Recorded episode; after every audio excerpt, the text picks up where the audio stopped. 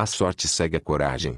De Mário Sérgio Cortella. Curta e se inscreva para ter acesso a conteúdos exclusivos. Canal Book Áudio. Baixe agora mesmo nosso aplicativo e ouça quando quiser nossos livros gratuitos. Capítulo 1. Êxitos e fracassos. Será o destino? Muitos pensam que ter talento é sorte. Não vem à mente de ninguém que a sorte pode ser uma questão de talento.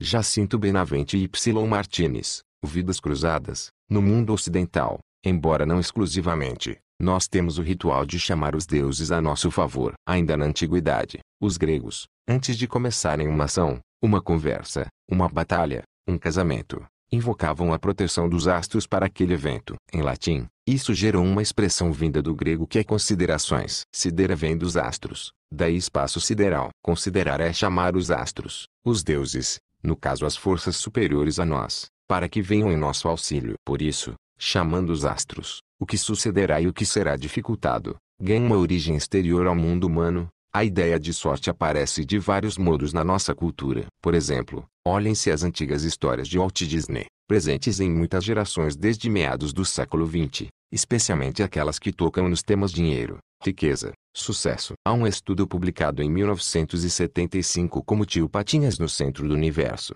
do sociólogo José de Souza Martins, no qual ele analisa três personagens que convivem com perspectivas e resultados de vida diferentes, mesmo estando no mesmo mundo e interagindo com as mesmas condições. O Peninha ilustra a pessoa criativa, que tem iniciativa, mas nada dá certo porque é desastrado. O Donald é esforçado, dedicado, mas não é um sujeito bem-sucedido porque não tem sorte. Já o Gaston não precisa fazer nada e é sempre beneficiado pelas circunstâncias, como tem o dom da sorte. As coisas vêm até ele. E isso, para muitas pessoas, já seria uma explicação. Peninha, o desadaptado, Donald, o azarado, Gastão, o sortudo. E, assim, tudo fica explicado para justificar êxitos e fracassos. O aspecto sorte aparece em outras histórias. Ali Babá descobre, por acaso, não só a caverna onde ficam os tesouros como a palavra que dá acesso àquela fortuna, ou a má sorte de Caim, que faz uma fogueira para que a fumaça levasse suas ofertas a Javé, mas a fumaça se dispersa, bem diferente da feita pelo irmão, Abel, que atingia as alturas. Caim se entendia como alguém amaldiçoado, capturado por uma aura de maldade. Em desenhos animados ou quadrinhos, há a conhecida imagem da nuvenzinha pesada em cima da pessoa, quando as situações estão desfavoráveis e tudo dá errado. A palavra sorte funciona como um racional muito forte, no sentido de que as pessoas a usam como explicação para o próprio fracasso e para o sucesso alheio. Dificilmente é ao inverso. A expressão sorte usada para justificar o próprio sucesso. O meu sucesso resulta do esforço, da minha capacidade. A noção de sorte é um grande modo de amparar situações em que não houve dedicação, esforço, inteligência, competência e habilidade naquilo que se fazia. Eu não tenho sorte, meu casamento vai mal. A famosa frase feliz no jogo, infeliz no amor imprime uma ideia de que existe uma porção de sorte traço uma cota que pode ser maior ou menor traço mas que é um recurso esgotável. Se tem sorte no jogo, não vai se dar bem no amor. Algumas versões dão conta de que a origem dessa frase estaria no fato de que quem ganhava nos dados ou nas cartas não ia para casa, mas para a taberna, local onde a patifaria era rotineira. Todas essas formulações têm por trás a suposição da existência de forças que, anteriores e superiores a nós, podem nos beneficiar ou nos prejudicar. Assim sendo, a iniciativa do indivíduo seria muito limitada. Esse tipo de pensamento se manifesta de diversos modos. Aconteceu tanta coisa ruim no começo do ano que pelo menos estou protegido até dezembro.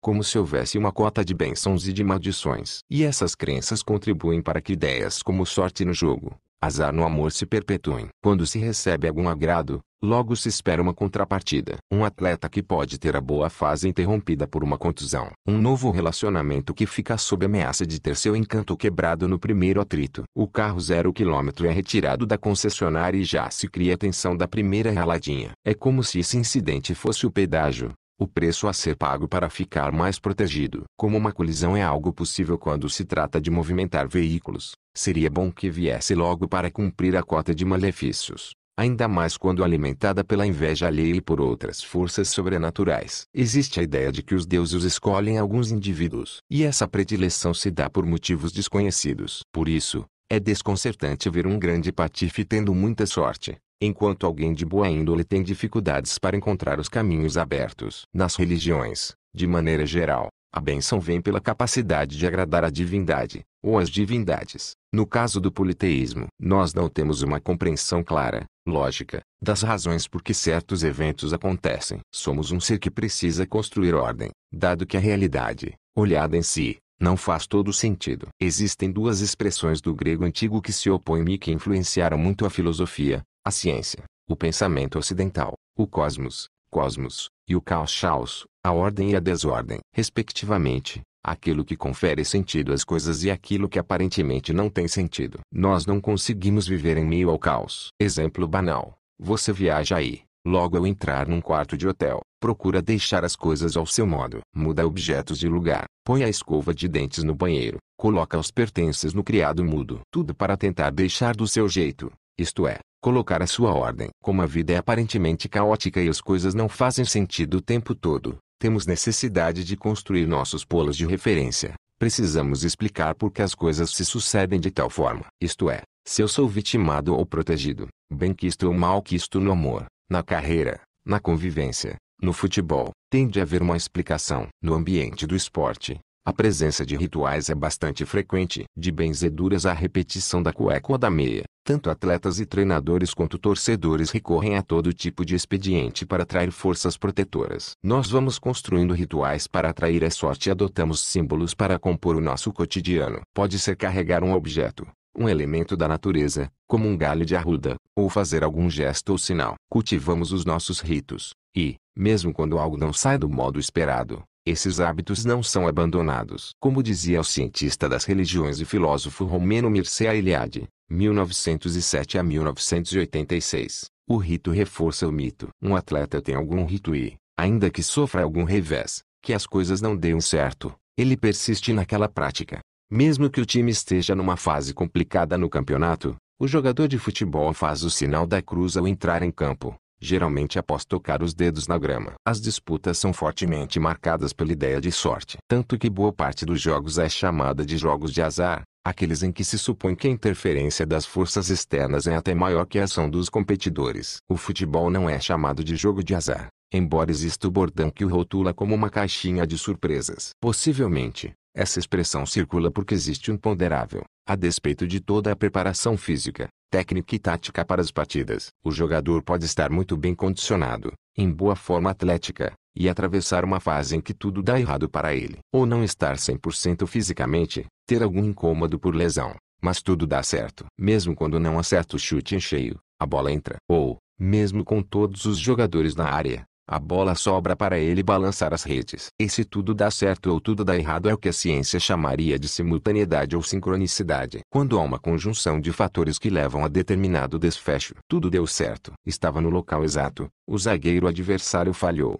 O goleiro escorregou. A assistência veio precisa. Ou seja, uma convergência de circunstâncias favoráveis. Tudo deu errado. O goleiro do time rival fechou o ângulo. A tentativa de tirar do alcance a bola quicou na irregularidade do gramado. O chute não pegou do jeito desejado. Gol perdido. Era o destino. Capítulo 2. O destino me persegui. Zeus não poderia desatar as redes de pedra que me cercam. Barra esqueci os homens que antes fui. Sigo o odiado caminho de monótonas paredes, que é meu destino.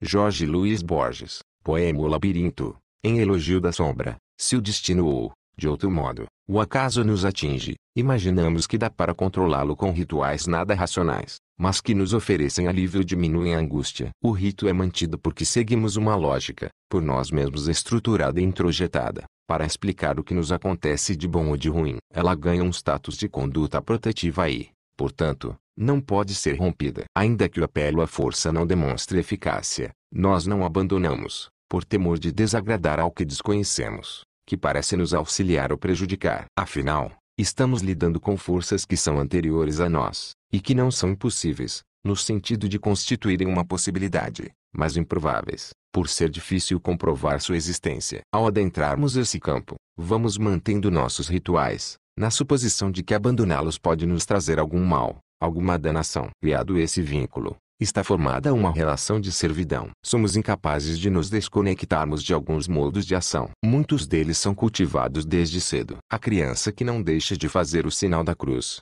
senão o pai dela vai morrer. O sapato não pode ficar virado ou a entrada sempre com o pé direito em algum lugar. É como se houvesse uma ordem que não depende de nós. A palavra latina sobrenatural ou a grega metafísica expressam aquilo que vai além do mundo material. É curioso porque essa conduta de acepção mágica do mundo não depende tanto de escolaridade.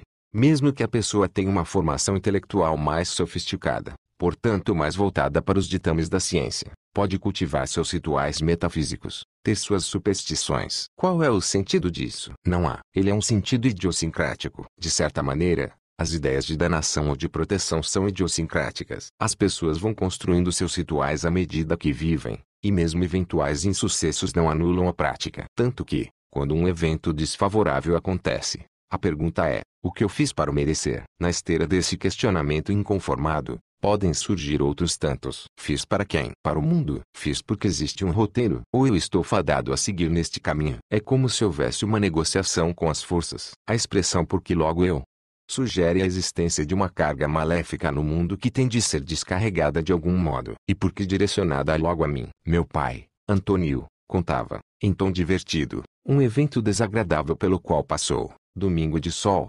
Pacaembu lotado, 60 mil pessoas, a pomba vem e faz cocô justo na minha cabeça. A gente ria, mas, no fundo, ele estava falando o que eu fiz para merecer isso. Num caso assim, a ciência vai lidar, como antes lembrado, com a ideia de sincronicidade, que faz sentido. Houve uma sincronicidade, isto é, meu pai estava sentado em determinado ponto do estádio e uma pomba, ao defecar, atingiria alguém, em decorrência de uma série de fatores, vento, ângulo, posição, velocidade. Não havia como meu pai ter controle sobre essas variáveis. Pode ser que, se o time dele tivesse marcado um gol e ele houvesse se levantado para abraçar alguém naquele exato instante, não fosse alvejado. Anos atrás, em 1999, uma estudante morreu ao ser atingida pela queda de uma peça de guindaste numa obra na Avenida Paulista. Grande discussão, é uma fatalidade. Mas essa fatalidade veio de onde? Aconteceu porque ela merecia. Porque havia chegado a hora dela. Alguns falam ninguém morre de véspera. O que é uma obviedade.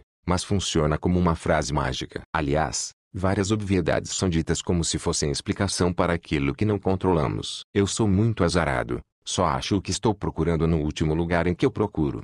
O que é uma constatação óbvia. Todo ser humano, em sã consciência, procura até o último lugar. Ninguém, após achar algo, continua naquela ação. Mas se você fala isso, a pessoa do lado diz, e, isso acontece comigo também. E forma-se aí um consórcio de racionalidades. Qual é a fonte dessa necessidade? A nossa postura insegura num universo imenso sobre o qual não temos controle. Por isso, algumas práticas, alguns rituais, parecem nos oferecer algum domínio, porque sugerem nos conectar com as forças. O filósofo e escritor francês Voltaire, 1694 a 1778, em sua clássica obra Cândido, criou a maravilhosa cena da batalha. Enquanto Cândido atravessa, seu mestre Pangloss entabula uma série de falas para convencê-lo de que vive no melhor dos mundos. O cenário era de dois exércitos entoando seus Tideum, suas louvações, rogando a proteção de Deus. Há uma grande questão nessa batalha, como em qualquer outra na vida. Deus vai escolher que lado e por que vai fazê-lo. Ambos os lados que se enfrentam da forma mais radical que existe,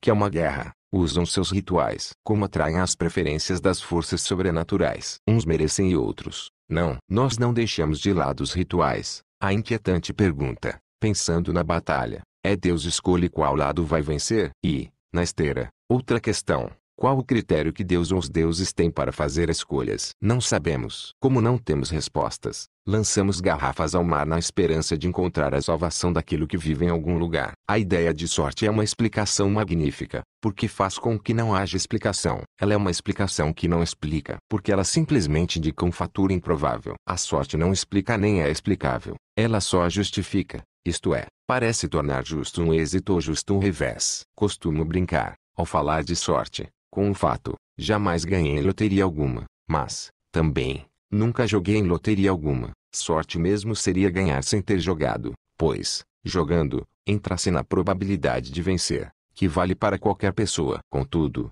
de novo se perguntaria, por que exatamente aquela pessoa estava com o bilhete ou número vencedor? Caminhamos para conceitos probabilísticos e estatísticos que não satisfazem nossa inconformidade com o que não nos beneficia. No nosso convívio, cruzamos com pessoas que têm por hábito se lamorear, lamentar o que aconteceu ou deixou de ocorrer com elas, por vezes até praguejando contra os desdobramentos da vida. São aquelas que se sentem perseguidas em diversas situações. O poeta gaúcho Mario Quintana, 1906-1994, no livro Espelho Mágico, 1951, refere-se de modo divertido a esses queixosos. Não tentes consolar o desgraçado que chora amargamente a sorte má. Barra se o tirares por fim do seu estado que outra consolação lhe restará. Esses versos mostram que, de fato, existem muitas pessoas que usam esse argumento para se consolarem da má sorte, do mau trabalho, do mau relacionamento, dos rumos desoladores que a vida tomou. Em vez de fazerem algum esforço efetivo para mudar uma situação desfavorável,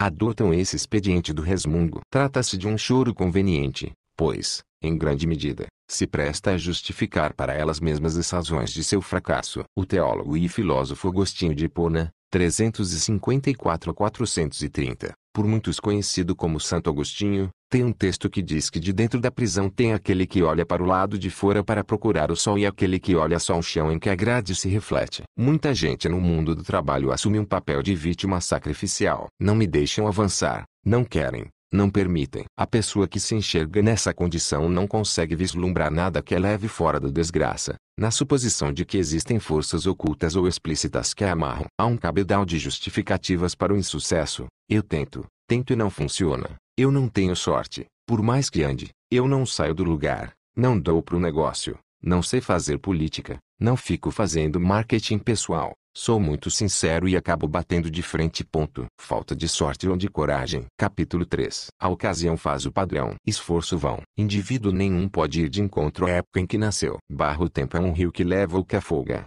Nele se nada. Nele ninguém manda. Barra os grandes homens de que fala a história foram os que entenderam bem seus tempos. Barra não amanhece porque o galo canta. O galo é que canta porque amanhece.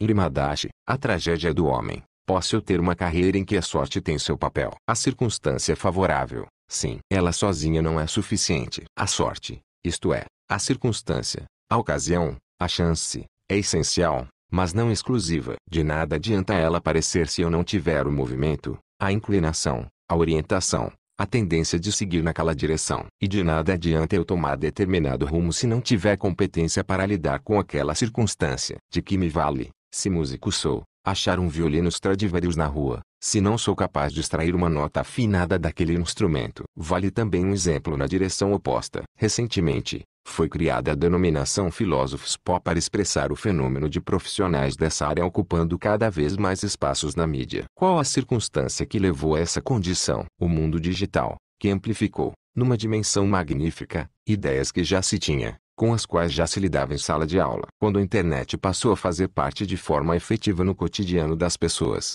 muitos já estavam prontos. É claro que foi necessário fazer alguma preparação para se navegar com mais desenvoltura nesse mundo digital. Mas uma série de variáveis foi se agregando. A cultura digital, as redes sociais, a presença nos demais veículos de comunicação, a nova geração tomando contato com certos conteúdos no YouTube, ainda que muitas vezes pirateados. O que aconteceu com a filosofia nos últimos 10 anos? Ficou mais banal? Em algumas situações, pode-se dizer que sim. Mas ela coincidiu com uma nova geração que cresceu nos últimos 20 anos usando com total desembaraço as plataformas digitais, e também com sentimentos de isolamento e percepções de inutilidade ou de superficialidade, trazidos à tona pela tecnologia. Como antídoto a essa banalidade, a filosofia, com sua aura histórica de lidar com conteúdos profundos, vinha sendo propagada por professores que também são bons comunicadores e, como já o eram em sala de aula, encontram na internet, na televisão, no rádio seu território de expressão. Foram vários fatores que coincidiram para criar essa situação. Insisto nesse ponto porque essa coincidência, aquilo que incide junto, está ligada à sincronicidade. Os gregos cultivavam duas expressões para se referir ao tempo: Jonos, no sentido de passagem ou contagem do tempo, e kairos, para indicar o momento oportuno, aquele em que algo relevante acontece. Há 20 anos, seria no mínimo inusitado ter um professor de filosofia como comentarista de rádio ocupando uma bancada de telejornal para analisar fatos do cotidiano. Isso é o resultado de situações afortunadas. Essa ideia de fortuna, de origem latina, também aparece na conhecida cantata cênica Carmina Burana, de 1935, do compositor alemão Karl Orff 1895 a 1982. Seu movimento mais famoso é justamente o Fortuna, em que Fortuna Imperatrix Mundi faz alusão à sorte que dirige os destinos, a vida no mundo. Isso é muito forte para nós. A ideia de sorte em vários idiomas, assim como a noção de fortuna, está ligada também àquilo que é fortuito, que acontece por acaso. Pouco a pouco, no mundo da Renascença, o termo fortuna passou a indicar o conjunto de bens. Apesar de não ser a explicação nem ser explicável, há várias tentativas de decifrar o que é a sorte ao longo da história. Pelo olhar metafísico, pode-se inferir que decorre da atenção dos deuses ou de Deus. São forças com as quais eu me conecto ou sincronizo, gerando uma sintonia com o universo. Por exemplo, recuperando clássica narrativa, porque Arthur conseguiu tirar a espada Excalibur? Porque era o escolhido. Por quem? Pela Dama do Lago. Onde está a Dama do Lago? No lago. Onde? Lá no fundo. Você já viu? Não. Porque ela não aparece para humanos. Outro exemplo. Este na narrativa judaico-cristã islâmica. Moisés, no meio do deserto, ouve uma voz que o chama. Depara com uma árvore que pega fogo e não queima, chamada de sarça ardente, e ele pergunta, quem é o Senhor? A divindade responde, de modo magnífico como concepção teológica, eu sou o que sou. Ponto. Talvez Moisés falasse mas sou o que sou o que? Eu sou o que sou.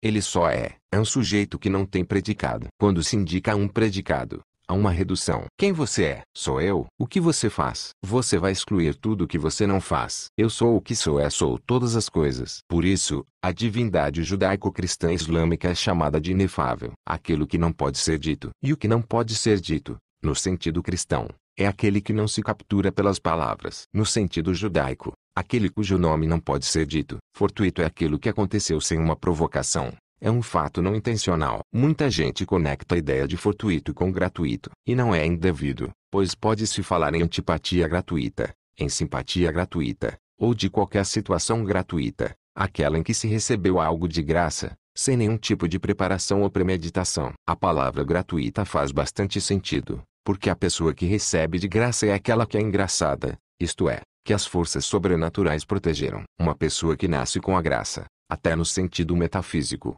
é aquela de quem as forças superiores cuidaram. Ou, nos termos usados pelas religiões, aquela que as divindades ungiram, deram bênção. Abençoada é aquela que interiorizou o bem recebido. Diferentemente do amaldiçoado, aquele que foi abençoado recebeu de graça, portanto não pagou, mas foi agraciado com o benefício. Existe aí uma conexão curiosa, porque no latim a ideia de graça é ser protegido, ser cuidado. No grego antigo, a noção é caris, de onde vem, por exemplo, carisma. A ideia central na concepção de cariz é que a pessoa foi abençoada, escolhida. Por quê? Não se sabe ao certo. Pode ser um atendimento ao pedido dos pais ou alguma recompensa pelo mérito da obra ou da conexão deles. Ou, no caso das dinastias, não havia mérito e obra, era uma questão de sangue. Pode ser que a pessoa tenha sido escolhida por razões que a divindade não aclarou. Porque um indivíduo foi iluminado e outro não. Não se tem clareza, mas a percepção é que o escolhido tem uma missão. Recebeu de graça um dom conferido pelas forças sobrenaturais. A pessoa carismática, se diria, é aquela que recebe a proteção. Por isso, ela fala bem, atrai pessoas, encanta quem está à sua volta. Ela tem uma aura protetora, a boa graça que todos devem procurar. As pessoas que se sentem privadas dessa graça são as desgraçadas, aquelas que ficaram privadas de proteção. Como a Hardy, do desenho animado Lip Hardy, que vivia se lamuriando, ó céus, ó vida. E o melhor trecho desse bordão é o ó céus, que é uma invocação de forças que deixaram de cuidar. Quando as forças descuidam de alguém, Tenso desastre é quando ocorre a separação dos deuses ou dos astros. Quando se deixa de receber a graça, a desgraça se instala. Ó com acento circunflexo trabalho desgraçado, ó com acento circunflexo família desgraçada. A graça produz o encantamento, tanto que se diz olha que família encantadora, mas que pessoa encantadora. Pode-se interpretar que desgraçado é aquele que tem pouca coragem. Não no sentido de valentia, mas de força, de vigorosidade, de firmeza de propósito. Quando uma possibilidade se anuncia, é preciso força e determinação para levá-la adiante até que o objetivo se concretize. Os latinos caracterizam essa ideia do chamado como vocação. Mas, além da vocação, existe a provocação. A ideia central é que, diante de uma situação desgraçada, a pessoa é otimista, isto é, aquela que tem uma vitalidade mais exuberante, pensa, bom, Valeu a experiência. Isso demonstra que ela procura algo engraçado dentro do desgraçado. Já a pessoa pessimista, aquela sem vitalidade de ação, enxerga a desgraça como ponto final. A característica do desgraçado é ser conclusivo. A pessoa que tem uma vitalidade maior entende o acontecimento desgraçado como etapa. Há uma diferença entre olhar a desgraça como etapa e olhá-la como conclusão. Aí é que entra a energia da coragem. Capítulo 4 A pessoa certa no lugar certo. Na hora certa o medo tem alguma utilidade. A covardia não. Mahatma Gandhi, discurso. É relativamente comum ouvir o comentário. Aquela pessoa tem uma sorte danada. Olha como as coisas dão certo para ela. Não necessariamente, em muitos casos. O que a pessoa tem é coragem de buscar, de fazer, de estudar, de se organizar, de se preparar. A frase a pessoa certa na hora certa, no lugar certo é a indicação dessa perspectiva. A hora certa é o momento em que a circunstância aparece. O lugar certo também é circunstancial. A grande questão é, o que é a pessoa certa? A pessoa certa dessa frase é aquela que está preparada para fazer o que tem de ser feito e para fazer o que pode ser feito em determinada circunstância. Essa frase faz sentido quando resulta da conexão entre a possibilidade e a iniciativa. Uma grande lição dessa conexão ao longo da história é referida a Tales de Mileto, c. 624 a 548 a.C., conhecido como o pai da filosofia, embora a palavra filosofia tenha sido criada por Pitágoras. Não há evidência direta desses acontecimentos, mas valem como exemplo expressivo. A maior parte dos gregos na antiguidade costumava ver aqueles que se dedicavam à filosofia como pessoas que andavam nas nuvens. Não é casual que o principal livro contra Sócrates, uma comédia de Aristófanes, se chame As Nuvens. Apesar de a filosofia ser vista como uma área abstrata, própria de lunáticos. Tales enriqueceu numa atividade econômica de produção de alimentos. No século IV a.C., havia muitas azeitonas na Grécia, como há até hoje. Para saber o tamanho da produção de azeitona no ano seguinte e calcular quantos lagares seriam necessários para armazenar o produto, a consulta era feita aos deuses. E, quase como a inauguração do pensamento filosófico, Tales, que era um estudioso da matemática, decidiu fazer uma leitura mais racionalizada da realidade. Isto é, ir além do pensamento mítico. Em vez de apenas consultar os deuses, ele fez o que nós chamaríamos agora de uma série histórica. Este ano teve bastante azeitona, com tais condições climáticas. Choveu nesse período, os ventos sopraram desse modo. A partir da observação dessas variáveis, compôs um panorama. Contrariamente àqueles que haviam consultado os deuses, ele vislumbrou uma grande safra de azeitona no ano seguinte. Investiu fortemente na aquisição de lugares, silos, barris. A produção estourou. Ele pôde estocar e enriqueceu. Tales foi capaz não apenas de orar ou de só apelar para as forças sobrenaturais, mas de identificar sinais para a ocorrência de determinados fenômenos, o que foi absolutamente decisivo para colher bons resultados. Não daria para afirmar que Tales acertaria em cheio, mas havia uma grande probabilidade de êxito pelo estudo que realizou. Algumas ciências procuram fazer a previsão, a previsão, caso da meteorologia. Elas não são infalíveis, mas têm um nível de acerto alto. Algumas vezes, ao final de uma palestra, alguém, na intenção de me elogiar, acaba me ofendendo sem perceber. A pessoa fala, Cortella, você tem o dom da palavra. Ao dizer isso, ela está sugerindo que eu não tenho mérito nenhum, que não fiz esforço algum, que Deus me chamou. Vem aqui, você vai falar em público? Claro que não. Faz mais de 60 anos que estou na escola, como aluno e professor. Para escrever mais de 30 livros, eu tive de ler mais de 10 mil obras na minha vida. Cada dia estou numa cidade, conhecendo, conversando, aprendendo, dando entrevistas, ouvindo questões. Eu erro, acerto, procuro. E a pessoa diz: Você tem o dom da palavra. Claro que gosto de elogio. Ela pode dizer: Você fala bem, mas dizer que eu tenho dom não é a expressão mais adequada. Eu não tenho dúvida de que fui abençoado pela possibilidade de falar em público. Mas eu tive de pegar esse dom e desenvolvê-lo. Não foi uma coisa automática. Faz mais de 40 anos que sou professor. Atuo em espaços de comunicação. Falo em rádio, em televisão, em palestras, em sala de aula. E isso exige esforço. Sempre me perguntam e serve para exemplificar o conceito. Como essa trajetória começou. Nasci em Londrina, no norte do Paraná, e minha família mudou-se para São Paulo em 1967. Numa sexta-feira, de formação católica, fomos à missa no domingo. Eu, caipira, sentei logo no primeiro banco, maravilhado com uma igreja grande e com cenários para mim inéditos. Naquele ano, a Igreja Católica começou a incrementar a modificação do culto. Até então, a missa era rezada em latim, com o padre de costas para os fiéis, e somente ele e o coroinha ocupavam o altar. A partir daquele ano,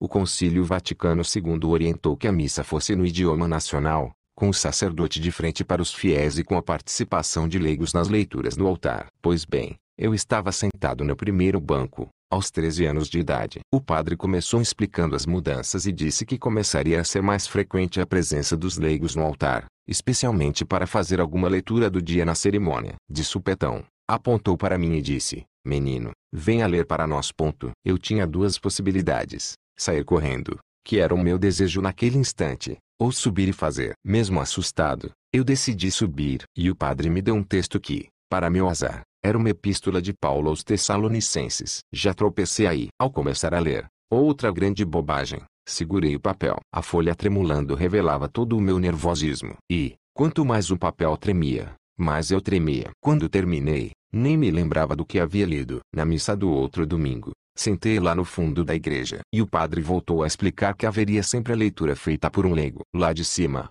olhou para mim e disparou. Menino, você que leu na semana, Vem aqui. Eu fui. No culto seguinte, eu já havia me preparado. Na véspera, eu passara na igreja para saber qual seria a leitura. Na missa posterior, eu já estava gostando. No quinto domingo, eu sentava na frente, pronto para ser chamado. Depois, comecei a ler na missa das oito horas, das nove horas, das onze horas, do meio-dia é. Faz mais de quatro décadas que falho em público. Olha que sorte tenho Cortella. Não é? Sei que não sou capaz de fazer algumas coisas, a menos que me prepare muito bem para fazê-las. E isso requer também preparar a coragem. Eu não dirijo, nem sequer tenho carteira de motorista. Muitas pessoas me perguntam se eu tenho medo de dirigir. Costumo responder que espero que qualquer motorista tenha medo de dirigir para que tome cuidado com a condução do veículo. O que a pessoa geralmente está querendo perguntar é se eu tenho pânico de dirigir. Afinal, medo é um estado de alerta. Pânico é uma incapacidade de ação. Será que eu tenho pânico de dirigir? Não. Eu não gosto. Mas eu sei que quem passou por um centro de formação de condutores foi movido por um desejo imenso de fazer aquilo, a ponto de superar situações em que o medo se aprofundou. Apesar de não dirigir, comecei a aprender em determinado momento da vida. A primeira vez que fui movimentar um carro, eu tremia e minha perna não parava no lugar. Mas quem dirige, aos poucos, vai construindo essa competência. Não tenho pânico de dirigir. Eu não gosto, mas, se eu fosse fazê-lo,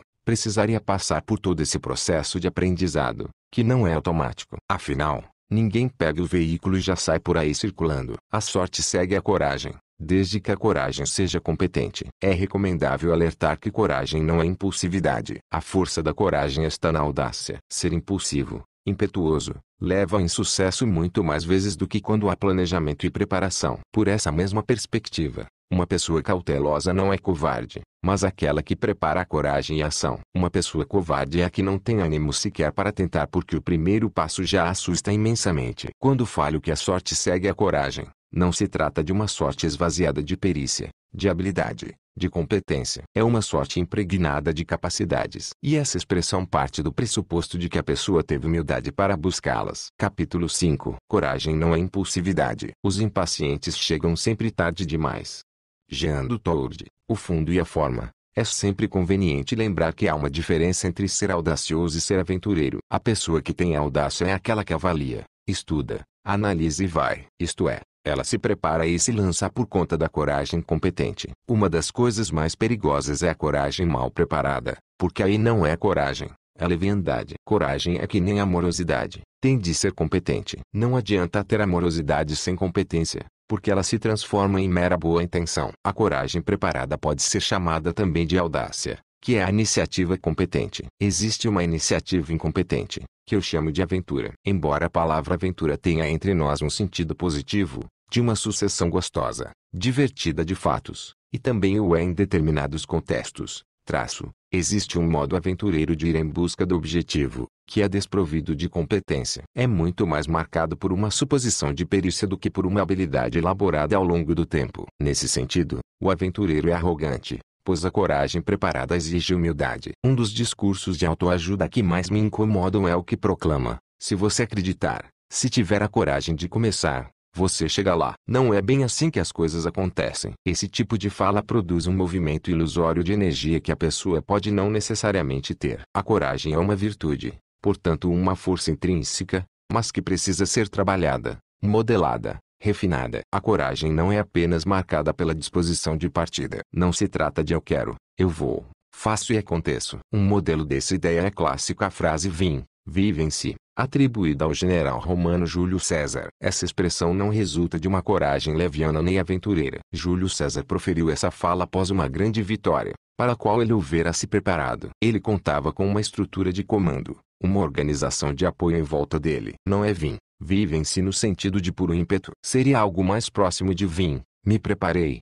estudei, me equivoquei, corrigi o equívoco e, enfim, Venci. Uma das elaborações do poeta mineiro Carlos Drummond de Andrade 1902 a 1987, que mais me inspiram é quando ele ensina, eu tropeço no possível, e não desisto de fazer a descoberta do que tem dentro da casca do impossível. Esse é outro modo de dizer que nada é impossível. Ou uma máxima antiga que costumo citar, o impossível não é um fato, é apenas uma opinião. Nesse sentido, penetrar na casca do impossível até achar o possível lá dentro é a construção da oportunidade. O que ela exige? Dedicação, meios, recursos, aproveitamento das circunstâncias. Não basta eu apenas querer. Estou disposto, então eu vou.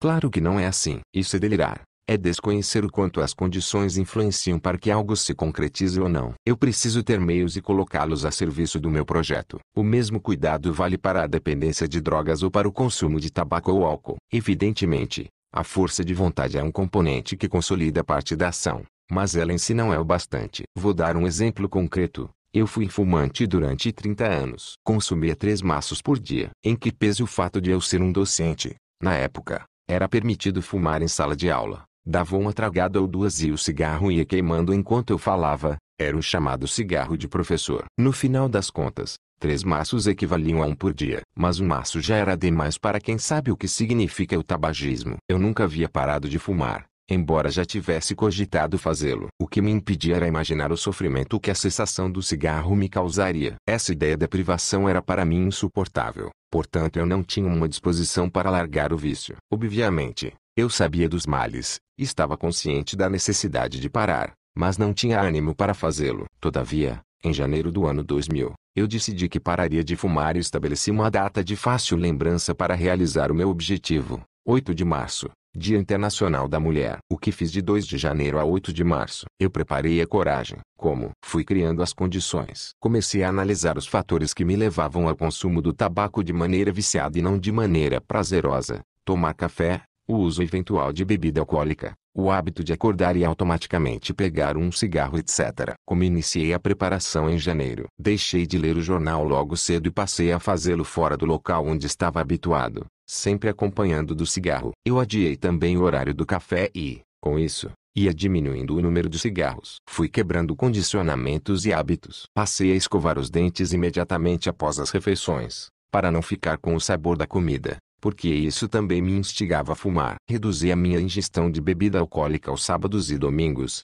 já que durante a semana isso era muito raro. Ainda assim, precisei intensificar esse esforço e fiquei seis meses sem tomar uma gota de cerveja ou vinho. Quando chegou o dia 7 de março, às 23h55, só o fumante sabe o que aguardar data. Afinal, vício é vício. Eu acendi o meu último cigarro e, aí sim, a coragem da força de vontade, esse será meu último cigarro. E o fumei de maneira inédita. Em vez das poucas tragadas, esse eu fumei quase até o filtro. Depois disso, não escondi o maço, não o afastei das minhas vistas, mas precisei de muita coragem, no sentido de enfrentamento. Passei os dez dias seguintes em estado de desespero. A todo momento eu queria o cigarro, e é nessa hora que a força de vontade vale. Para isso, porém, eu havia criado ocasiões que ajudassem a quebrar hábitos e a me estruturar no caminho de libertação do vício. O momento mais crítico era quando eu estava escrevendo, pois a vontade batia forte. Para substituir o cigarro nas mãos, cortava cenoura crua em palitos,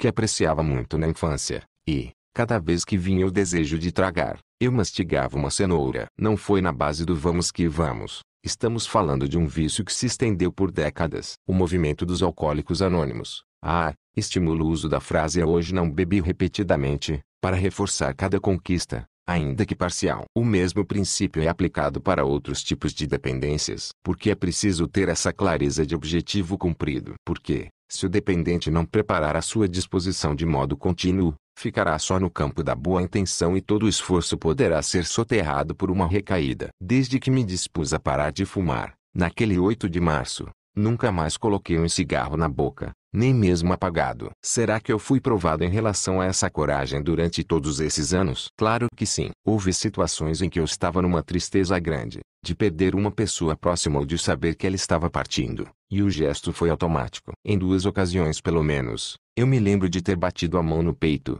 na altura do bolso da camisa, à procura do maço. Se alguém ao meu lado me oferecesse um cigarro, eu precisaria movimentar toda a minha energia para recusar. Se eu tivesse um maço de cigarros no bolso naquelas ocasiões, talvez eu me rendesse. Isso significa que a coragem não é inesgotável. Ela necessita de uma reflexão e de um preparo contínuos. É uma disposição que corre o risco de se enfraquecer. Existem situações em que o vamos que vamos até pode gerar resultado favorável, mas geralmente decorre de alguma casualidade. Há relatos de pessoas que, sendo aventureiras, obtiveram sucesso, beneficiadas por alguma circunstância favorável. Mas o número de situações assim é tão limitado que não serve como referencial. Mesmo aqueles que tiveram lampejos de genialidade sem preparação são tão raros que também não nos servem de inspiração. Tal como Forrest Gump, personagem que dá título ao filme de Robert Zemeckis, de 1994, interpretado por Tom Hanks, é um clássico do herói casual, que está no lugar e no momento em que fatos importantes acontecem, mas ele mesmo tem pouco ou nenhuma intencionalidade em provocar aquelas situações narradas no filme. Por exemplo, na fase das corridas, ele é presenteado por um fã com uma camiseta, a passa no rosto todo sujo de barro e forma o desenho do rosto sorrindo no tecido, gerando o clássico ícone dos mille. Nesse sentido da preparação, os atletas que treinam com afinco, que se esmeram em superar suas marcas, que são considerados gênios em suas modalidades, nos servem mais de paradigmas. Capítulo 6 Sorte, Iniciativa e Ética Toda a felicidade é uma obra-prima. O menor erro a deturpa, a menor hesitação altera, a menor deselegância estraga, a menor tolice embrutece. Marguerite Yourcenar, Memórias de Adriano, a expressão a sorte cega a coragem aponta para a necessidade de aproveitar a ocasião. Mas existem diferentes modos de não deixar a oportunidade escapar. No âmbito da carreira, há quem o faça criando armadilhas, estabelecendo condutas que não cooperam nem com a equipe de trabalho nem com o propósito do negócio. Pessoas que agem desse modo são carreiristas, oportunistas. Existe uma diferença entre ter um planejamento de carreira e ser carreirista. Há várias versões de pessoas carreiristas. A social Klimber, que, para virar celebridade, se relaciona com figuras importantes na expectativa de subir de patamar em termos de visibilidade e prestígio. Seja a modalidade que for, usar os outros em benefício próprio não é aproveitar a oportunidade, é ser oportunista. É a pessoa que quer ascender na carreira a qualquer custo. Ela não compartilha, não colabora, não interage. Em vez da coragem de buscar a oportunidade, sua conduta é marcada pela obsessão em chegar aonde quer, nem que para isso tenha de demolir as ocasiões das outras pessoas. Para alcançar seu intento,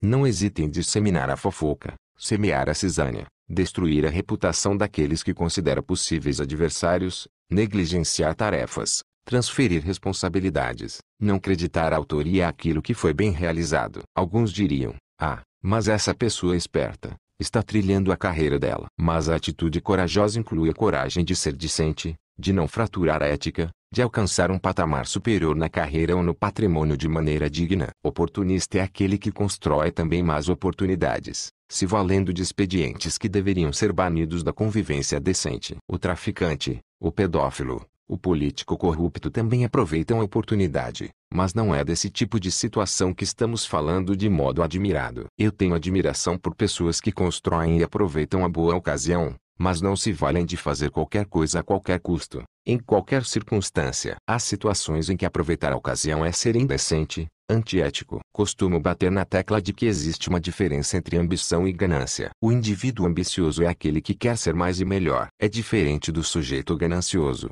que quer tudo só para si a qualquer custo. Uma parte do apodrecimento que nosso país vive no campo da ética hoje se deve mais à ganância do que à ambição. Eu sou ambicioso. Quero mais e melhor conhecimento, mais e melhor saúde, mais e melhor condição, porém, não quero só para mim e nem a qualquer custo. A ganância é a desordem da ambição. É interessante que os jovens sejam ambiciosos em seus projetos. Um ou outro pode carregar esse traço da ganância, caso tenha sido criado num ambiente em que o lema seja fazemos qualquer negócio. Essa regra é deletéria. Ela vai minando a convivência socialmente saudável. A ambição é necessária, mas a ganância precisa ser banida do circuito. Por isso, não dá para entender a valorização da oportunidade a partir da perspectiva do ladrão que aproveita a ocasião. A ocasião faz o ladrão. De maneira alguma, a ocasião apenas o revela. A decisão de ser ladrão é anterior à ocasião. Assim como não se pode tomar a vaga de alguém que está manobrando para estacionar num shopping, não se pode aproveitar as férias de um colega de empresa para ir conversar com a chefia a fim de retirar a oportunidade daquele profissional. A sorte cega a coragem não significa heroificar qualquer pessoa que aproveita a ocasião. Ah, mas naquela ocasião você não faria o mesmo.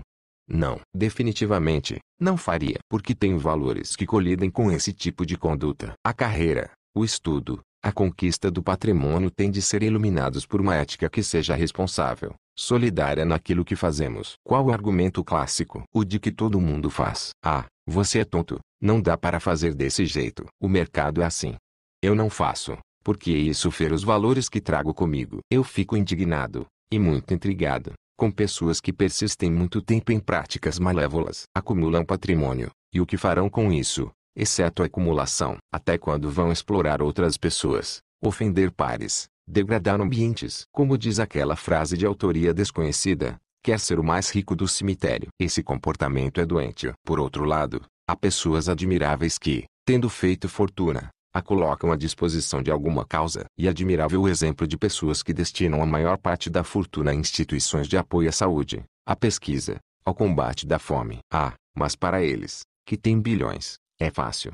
Mas há pessoas com um patrimônio que, mesmo menor, continua imenso, e não são capazes de partilhar o que conquistaram para beneficiar o próximo, seja pela destinação de recursos financeiros ou por transferência de conhecimento. Podem, mas não o fazem. Alguém capaz de construir uma carreira que contribui para o crescimento da comunidade desfruta da sensação de que aquilo a engrandece. Somos seres humanos movidos a futuro. Construímos no presente aquilo que nós entendemos como sendo a escada para chegar ao futuro. Somos movidos a expectativa e desejo. Há uma diferença entre expectativa e desejo porque o desejo é algo que você tem, mas não necessariamente vai procurar por supô-lo às vezes inatingível. Expectativa é algo que se espera e aguarda. A palavra projeto significa aquilo que você lança adiante. Projetar é jogar adiante. Então, eu jogo algo adiante e vou buscar. Cada um de nós vive o dia a dia para construir o amanhã. Claro, tem de se viver o hoje também, mas não se vive apenas o hoje, porque do contrário se ficaria no imediatismo extremamente arriscado e perigoso. Por isso, o sonho é a parte fundamental especialmente quando o sonho não se identifica com o delírio. Sonhar é ter uma expectativa que se queira atingir. Delírio é a incapacidade de construir um caminho viável para se chegar ao objetivo. A procura da carreira tem de ser movida sonhos, e bons sonhos. Mas insisto, não é delírio, não é divagação, não é distração. Sonho no sentido de desejo, de utopia, é algo a ser buscado, construído no cotidiano, feito passo a passo quando você vai escavando, arrancando pouco a pouco a casquinha do impossível. Até achar o possível lá dentro, o sonho vai se aproximando. Mas é necessário lembrar também que carreira, tal como o sonho, é um horizonte, não é um lugar aonde você chega. Ao supor que chegou ao sonho, você fracassa, desiste, perde vitalidade. O sonho é horizonte, é algo que você vai buscando, e, de fato, felizmente, não atinge por completo. Em latim, feito por completo é perfeito, perfeito é feito por inteiro, feito por completo, isto é, acabado. Um sonho que acaba é algo que tira vitalidade. Por isso, carreira é um processo, até o término da vida. Lembrando que carreira não se dá só no emprego, sendo também o modo como pela vida corro e percorro. Alguém que se encontre num estado de satisfação plena, sem cuidar da boa ambição, que acha que já está pronto, faz perecer a competência, fragiliza a oportunidade boa de bem fazer o bem, e desperdiça o tempo de vida. Capítulo 7 A hora é agora. O destino embaralha as cartas e nós as jogamos.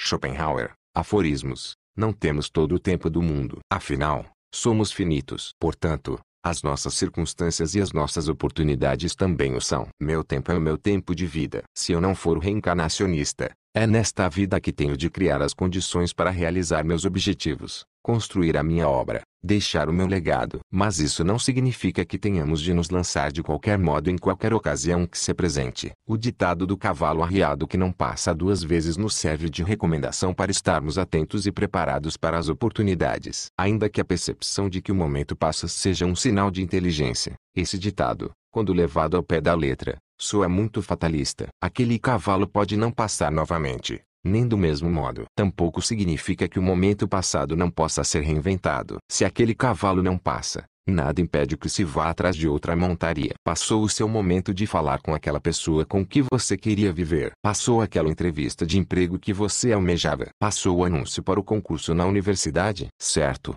mas não significa que agora só seja possível lamentar a chance perdida. Afinal de contas, podem surgir outras ocasiões. Como lembram Nelson Motilo Luz Santos, na canção Como uma Onda, a vida vem em ondas como o mar. Quer algo mais parecido com a vida humana do que as ondas no mar. De fato, não se deve ficar permanentemente sentado aguardando que o cavalo passe. Isso pode parecer óbvio, mas algumas pessoas têm essa ilusão e ficam apenas na espera. Essa atitude remete àquela antiga piada do bêbado que sai do poteco, senta na calçada, pega a chave e fica com a mão esticada. O guarda passa aí, ao observar a cena, pergunta: O que o senhor está fazendo? Se a terra é redonda, gira. Estou esperando a minha casa passar. Essa anedota faz alusão ao pensamento mágico de quem fica aguardando, passivo e, só pela crença, espera que a chave vá encaixar na porta de acesso ao lugar em que pretende chegar. Se trouxermos a ideia latina de a sorte segue a coragem para o nosso cotidiano, ela soaria bem próxima dos versos do compositor paraibano Geraldo Vandré quem sabe faz a hora não espera acontecer. Na música para não dizer que não falei das flores. Estou fazendo a oportunidade? Não. Estou um, fazendo a hora. A hora é agora. Preciso ficar em estado de prontidão para, quando a oportunidade surgir, eu esteja apto a segurá-la. A ocasião pode passar, pode ser refeita, embora daquele modo ela não venha mais. Diante dessa perspectiva, a nossa clareza sobre finitude nos obriga a ter uma atenção muito grande sobre quais são os nossos objetivos. De fato, para isso é preciso ter foco. O foco é o horizonte da minha preocupação. Qual a lógica? Estar preocupado. Ter uma ocupação prévia. Existem coisas à minha volta que eu posso nem sequer notar se não estão no meu campo de foco ou de interesse. Podem passar por mim e eu não observá-las. Foco, nesse contexto, portanto, diz respeito não só à preparação da competência, mas atenção para poder enxergar o momento. É preciso chamar a meu favor aquilo que está no meu foco, provocar a ocasião, como procurando o pensamento da coragem a tomar a iniciativa de ir até a montanha. O pensamento só da sorte é o da montanha visitando o iluminado. Do mesmo modo,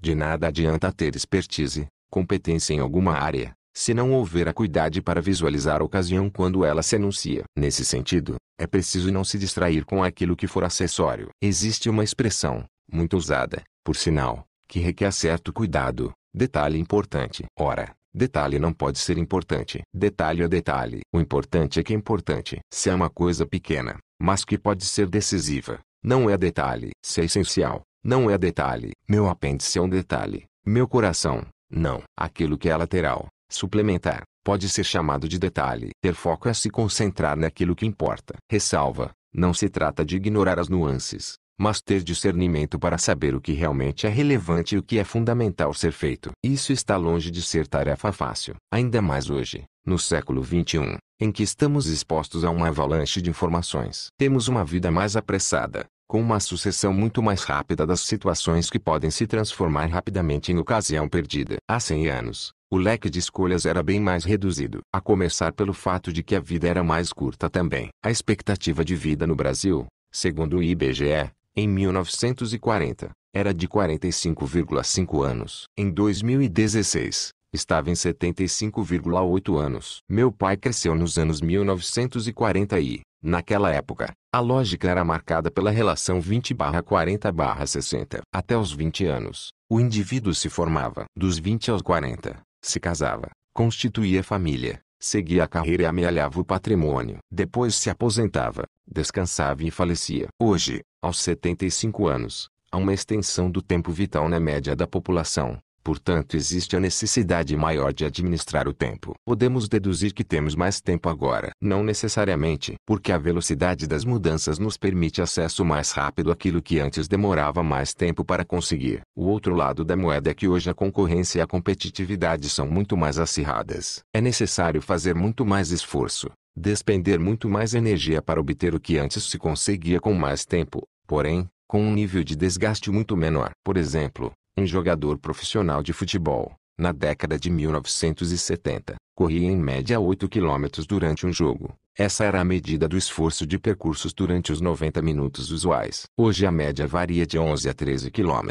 Não mudou o tamanho do campo, nem a duração da partida, nem o número de jogadores. É um exemplo da mudança com o tempo agora organizado de outro modo. Eu torço pelo Santos. Nos anos 1960, o time tomava 3 gols e fazia 5. Hoje, com as estratégias, a velocidade do jogo, a preparação física dos atletas, se o time levar 2 gols, o adversário fechará os espaços de tal forma que será muito mais difícil buscar o resultado favorável. Essa é uma condição que altera a nossa percepção de vida. Primeira constatação. Eu não tenho todo o tempo do mundo. Segunda, eu não deixo de ter algum tempo. É necessário, portanto, aproveitá-lo. Nesse sentido, tempo desperdiçado é o da ocasião perdida. Não tem a ver com tempo livre. É o das águas passadas que não movem moinho. O do leite derramado pelo qual não adianta chorar, mas adianta prestar atenção nas razões que levaram aquele derramamento ou observar a correnteza com o intuito de aprender um modo de fazer girar o próximo moinho. Uma consciência perita se constrói também com a revisão dos equívocos, dos deslizes, a expertise para tomar melhores decisões, aproveitar circunstâncias,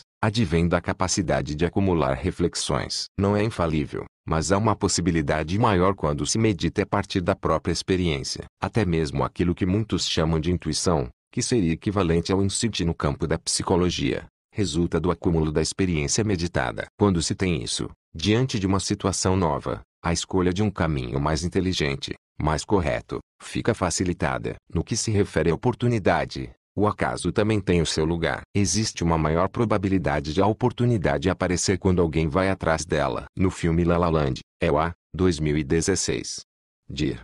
Damien Chazelle. A protagonista não se tornaria atriz de Hollywood se continuasse sentada na sua cidadezinha em Nevada aguardando uma chance. Eu não posso entrar num circuito de pesquisas no local onde não existam laboratórios. Mas não basta eu estar nesse lugar equipado para que a oportunidade venha até mim. Também existe o acaso. Várias vezes na vida tropecei em circunstâncias que eu não tinha construído nem procurado, mas que acabaram sendo extremamente favoráveis a mim. Capítulo 8 Casualidades oportunas. Mas porque a maioria de nossos desejos se reporta a coisas que não dependem todas de nós, nem todas do outro, devemos exatamente nelas distinguir o que só depende de nós, a fim de reportar nosso desejo unicamente a isso.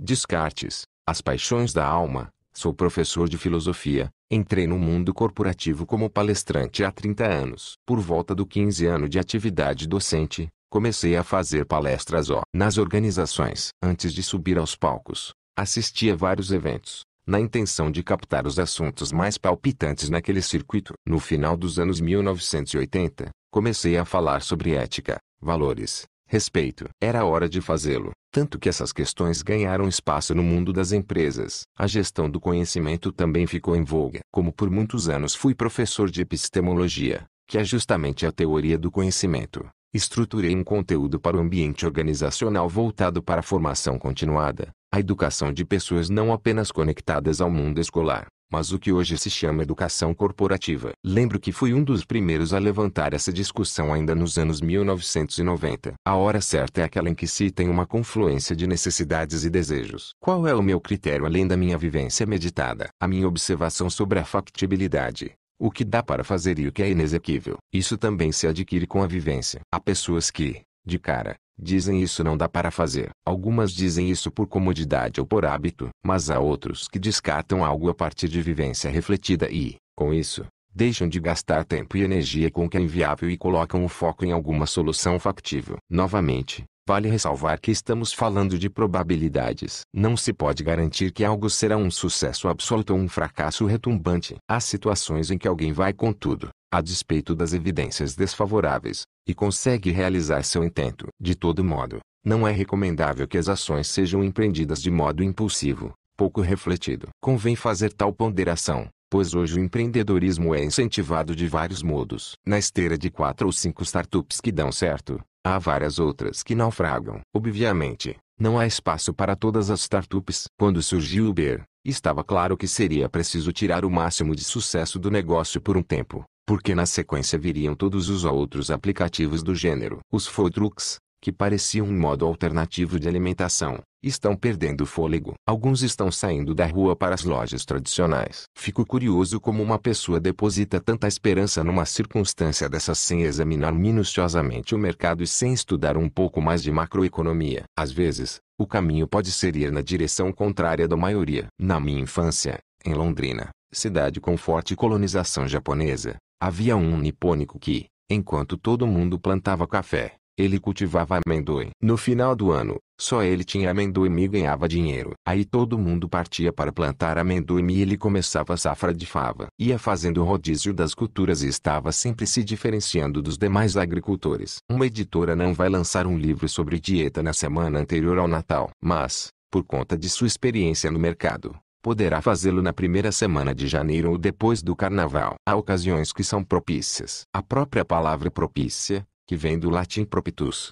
sugere aquilo que protege, que é adequado, favorável. Porém, como mencionado, o propício pode resultar de casualidades transformadas em oportunidades. Quero retomar aqui algo que já relatei, de modo mais resumido, no meu livro Por que Fazemos o que Fazemos, publicado pela Planeta em 2016 pois vale demais para pensar a influência de casualidades oportunas. Porque fui secretário de Educação na cidade de São Paulo em 1991 e 1992. Sem desconsiderar ser também eu da área de educação e sem falsamente menosprezar alguns méritos pessoais. Há várias casualidades que de mim não dependiam. Quando o educador pernambucano Paulo Freire, 1921 a 1997, assumiu a Secretaria de Educação em 1989 anunciou que ficaria dois anos e depois partiria para outras atividades. Fui levado para compor equipe por Moacir Gadotti, que era meu orientador de mestrado. Ele era o chefe de gabinete quando Paulo Freire assumiu, portanto era o secretário adjunto. A chefia de gabinete tem uma série de atribuições executivas, para a qual Gadotti não tinha desejo naquele momento. A prioridade dele era lidar com a educação de jovens e adultos. Ele, então, passou as atividades mais imediatas de gestão para mim. No final do primeiro ano, ele era o chefe de gabinete e eu, um assessor especial. Em 1990, nós decidimos pedir ao secretário para trocarmos de cargos. Eu iria para a gestão, na qual tinha mais apetite, e ele mais exclusivamente para a educação de jovens e adultos, já que eu não tinha formação nesse campo. Ao me tornar secretário adjunto, passei a substituir o professor Paulo Freire depois meu orientador de doutorado. Em algumas ocasiões, quando saía ele para eventos internacionais e também em reuniões de secretariado. Passei a ter um contato mais amilde com o grupo de governo e com a prefeita Luiz Erondina. Quando Paulo Freire comunicou que estava de saída, a pessoa mais integrada ao conjunto da gestão naquele momento era eu, e, na avaliação do restante da equipe dirigente da secretaria, a que reunia condições de levar com o grupo aquele trabalho adiante, eu recebi de graça o cargo. Não, eu estava lá na hora, mas também fui sendo preparado para fazê-lo naquela circunstância. E havia uma equipe que era melhor que eu, mas com a qual eu tinha uma boa capacidade de articulação. Eu não estava passando na porta da secretaria e Paulo Freire falou: Ei, vem aqui. Você não quer ser secretário de Educação de São Paulo? Claro que não. Outro episódio em que o acaso se fez notar acontecera bem antes, no começo dos anos 1980, no Rio Grande do Norte, onde eu ajudei um grupo de professoras de lá a fazer uma cartilha de alfabetização que estivesse conectada à realidade regional. O grupo era de professoras de cidades potiguares, como Mossoró, Caicó, Ceará Mirim, Pau dos Ferros, João Câmara etc. Eu era o único de fora e estava como consultor. Já havia dois volumes dessa cartilha, chamada Raízes, e era preciso produzir o terceiro. Os desenhos das duas primeiras cartilhas não refletiam o cotidiano da região. Um dia, eu e uma professora da equipe saímos para comprar um lanche coletivo no supermercado em frente ao nosso espaço de trabalho, em Natal. No caixa, havia um menino de uns 15 anos de idade, sentado, aguardando clientes para empacotar as mercadorias. Ele estava desenhando no papel de embrulho. A figura era o avô dele sentado à sombra da árvore pitando um cigarrinho de palha. Nós dois batemos o olho naquele traço tão característico e fomos perguntar como era a relação dele com o desenho. Ele nos mostrou outros, bem ligados ao mundo potiguar. Ora, A partir dali, foi contratado e fez todos os desenhos da cartilha. Se não fosse naquela hora, naquele caixa, Pode ser que a oportunidade não aparecesse para o menino, mas ele tinha também de saber desenhar. A sorte dele foi ter sido visto por quem percebesse que o talento dele poderia ser aproveitado daquele modo. Mesmo aquele desenho poderia ter sido um acaso, mas nós pedimos outros e ele realmente demonstrava competência para fazer o que precisava ser feito. A oportunidade é multifatorial, porque existe uma série de variáveis que coincidem. No caso, o acaso incidiu junto, coincidiu, com uma necessidade, um foco, um projeto. Capítulo 9. E quando a hora não é agora, retirar-se não é fugir, nem esperar é cordura, quando o perigo é maior do que se esperava, e é de sábios guardar-se de hoje para amanhã e não arriscar tudo num só dia. Cervantes, Dom Quixote. Existe uma diferença entre conhecimento e sabedoria. O conhecimento é de natureza técnica. Quando alguém afirma eu conheço, Está passando a mensagem de eu sei fazer algo ou tenho noção sobre algo. Significa que a pessoa tem a capacidade de cozinhar um prato, de montar um projeto, de organizar uma planilha. São conhecimentos referentes a determinadas atividades. A sabedoria, por sua vez, carrega uma sutileza que a diferencia. É a condição do conhecimento incorporada pela vivência. Posso treinar alguém para fazer algo, e ele terá o conhecimento de como elaborar aquilo. Em inglês, a ideia de saber fazer algo é know que tem um sentido um pouco mais técnico, mais operativo. No francês há a expressão esprit de finesse, isto é, a capacidade mais sofisticada de percepção. Aquilo que chamaríamos de sabedoria, embora a tradução literal seja idêntica, é a expressão savoir-faire. Ainda que ambas, know e savoir-faire signifiquem saber fazer, a segunda tem um refinamento, remete à ideia da experiência meditada, aquela que contempla níveis de perícia e de sabedoria. Savoir-faire sinaliza que não basta saber fazer, é preciso saber também quando fazer e como fazer com maestria. Entra num território do fazer que vai além da operação técnica, portanto que ultrapassa o ponto da mera execução da atividade. No que se refere à oportunidade, a experiência refletida, que é a vivência depurada, permite uma maior capacidade de identificação de oportunidade. Aquilo que na medicina se chamaria de olho clínico, quando o médico capta informações e as transforma num diagnóstico que aparentemente seria imperceptível ou não obviamente notado, o que lhe permite enxergar um repertório prévio que tenha sido pensado, meditado, refletido. A própria palavra refletir quer dizer dobrar de novo, flexionar novamente. Isso vale especialmente para quem está lidando com novas ocasiões e quer construir futuro. Isto é, o que eu quero. Para onde vou? O que vou aproveitar do que está à minha volta? São decisões que têm de ser pensadas. O bom surfista se caracteriza por identificar o melhor momento de entrar na onda. Se ele passar um pouco do ponto ou perder o tempo da rimada, não aproveita. Se ele entrar antecipadamente, pode ser engolido. Essa perícia vem, acima de tudo, de treino. Só o tempo e a prática irão aprimorar essa leitura que antecipa cenários. Quando a onda se forma ao longe, o surfista já percebe o movimento que ela vem fazendo observa as nuances e se prepara para aproveitar o fluxo e realizar as manobras. O mesmo princípio pode ser aplicado à nossa carreira, às nossas escolhas de vida, ao aproveitamento das oportunidades. A visão antecipada, criada a partir da vivência meditada, permite uma avaliação mais apurada das condições que nos cercam e nos sinalizam o próximo passo, que pode ser até mesmo recuar, esperar outro momento mais propício, refazer a estratégia. As pessoas capazes de usar o seu somatório de experiências e, ao refletir sobre elas, transformá-las num patamar mais elevado de conhecimento não só identificam o como fazer, mas também o quando e o passo além da mera execução. São aquelas mais propensas a produzir o lance de gênio, expressão usual do campo do esporte e da arte, mas que pode ser aplicada a outras esferas. No campo dos negócios, é aquele empreendedor que fareja oportunidades. Em cidades grandes, é o comerciante ambulante que mantém um estoque de guarda-chuvas em algum lugar e poucos minutos depois de a chuva começar, quatro ou cinco vendedores já estão na porta do metrô oferecendo o produto. Eles nem estavam com esses guarda-chuvas em mãos, nem na casa onde moram, mas têm senso de oportunidade. Essa capacidade de observar os fenômenos à nossa volta e a interligação entre eles é que permite a visualização da oportunidade. Evidentemente, essa perícia tem de nos alertar também de quando não é a hora. As pessoas que dizemos que têm sorte, isto é, aquelas que têm coragem de buscar a ocasião, em grande medida, antes de darem o passo, Utiliza um inventário de experiência meditada. No campo do afeto também é assim. Uma relação afetiva se constrói num tempo mais denso.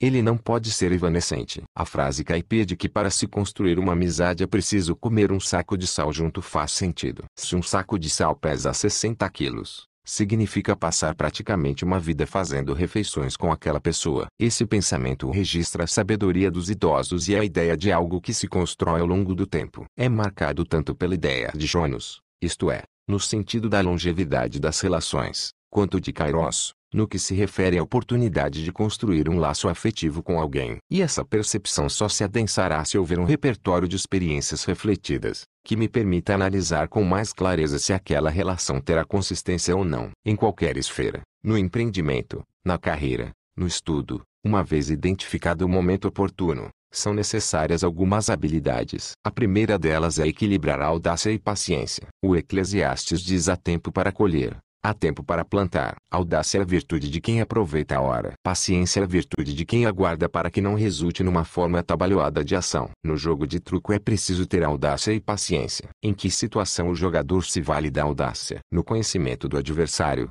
no movimento das cartas, na observação das mãos, que já aconteceram, e também da capacidade de ludibriar o seu adversário e vencê-lo. Ou, na ausência de cartas boas, ser capaz de assustá-lo a ponto de que ele recue. A paciência se pratica em saber aguardar o momento mais propício, não se animar em excesso por ter cartas ótimas e, especialmente, entender que paciência não é lerdeza. Contudo, quem é impaciente no truco acumula perdas contínuas. A tal sorte de principiante atrapalha os outros jogadores no jogo de cartas. Como aquele que está começando não tem os maneirismos que a prática carrega, ele impede que os adversários tenham uma visão muito nítida de como ele está jogando. Não existe sorte de principiante se os quatro mesa são principiantes. Vale reforçar, paciência é diferente de lerdeza. Embora exista a máxima de que quem espera sempre alcança, esse pode ser um conselho indutor do comodismo. Esperar com paciência é usar esse tempo para preparar-se e, quando chegar uma ocasião favorável, seja encontrada ou construída a traço,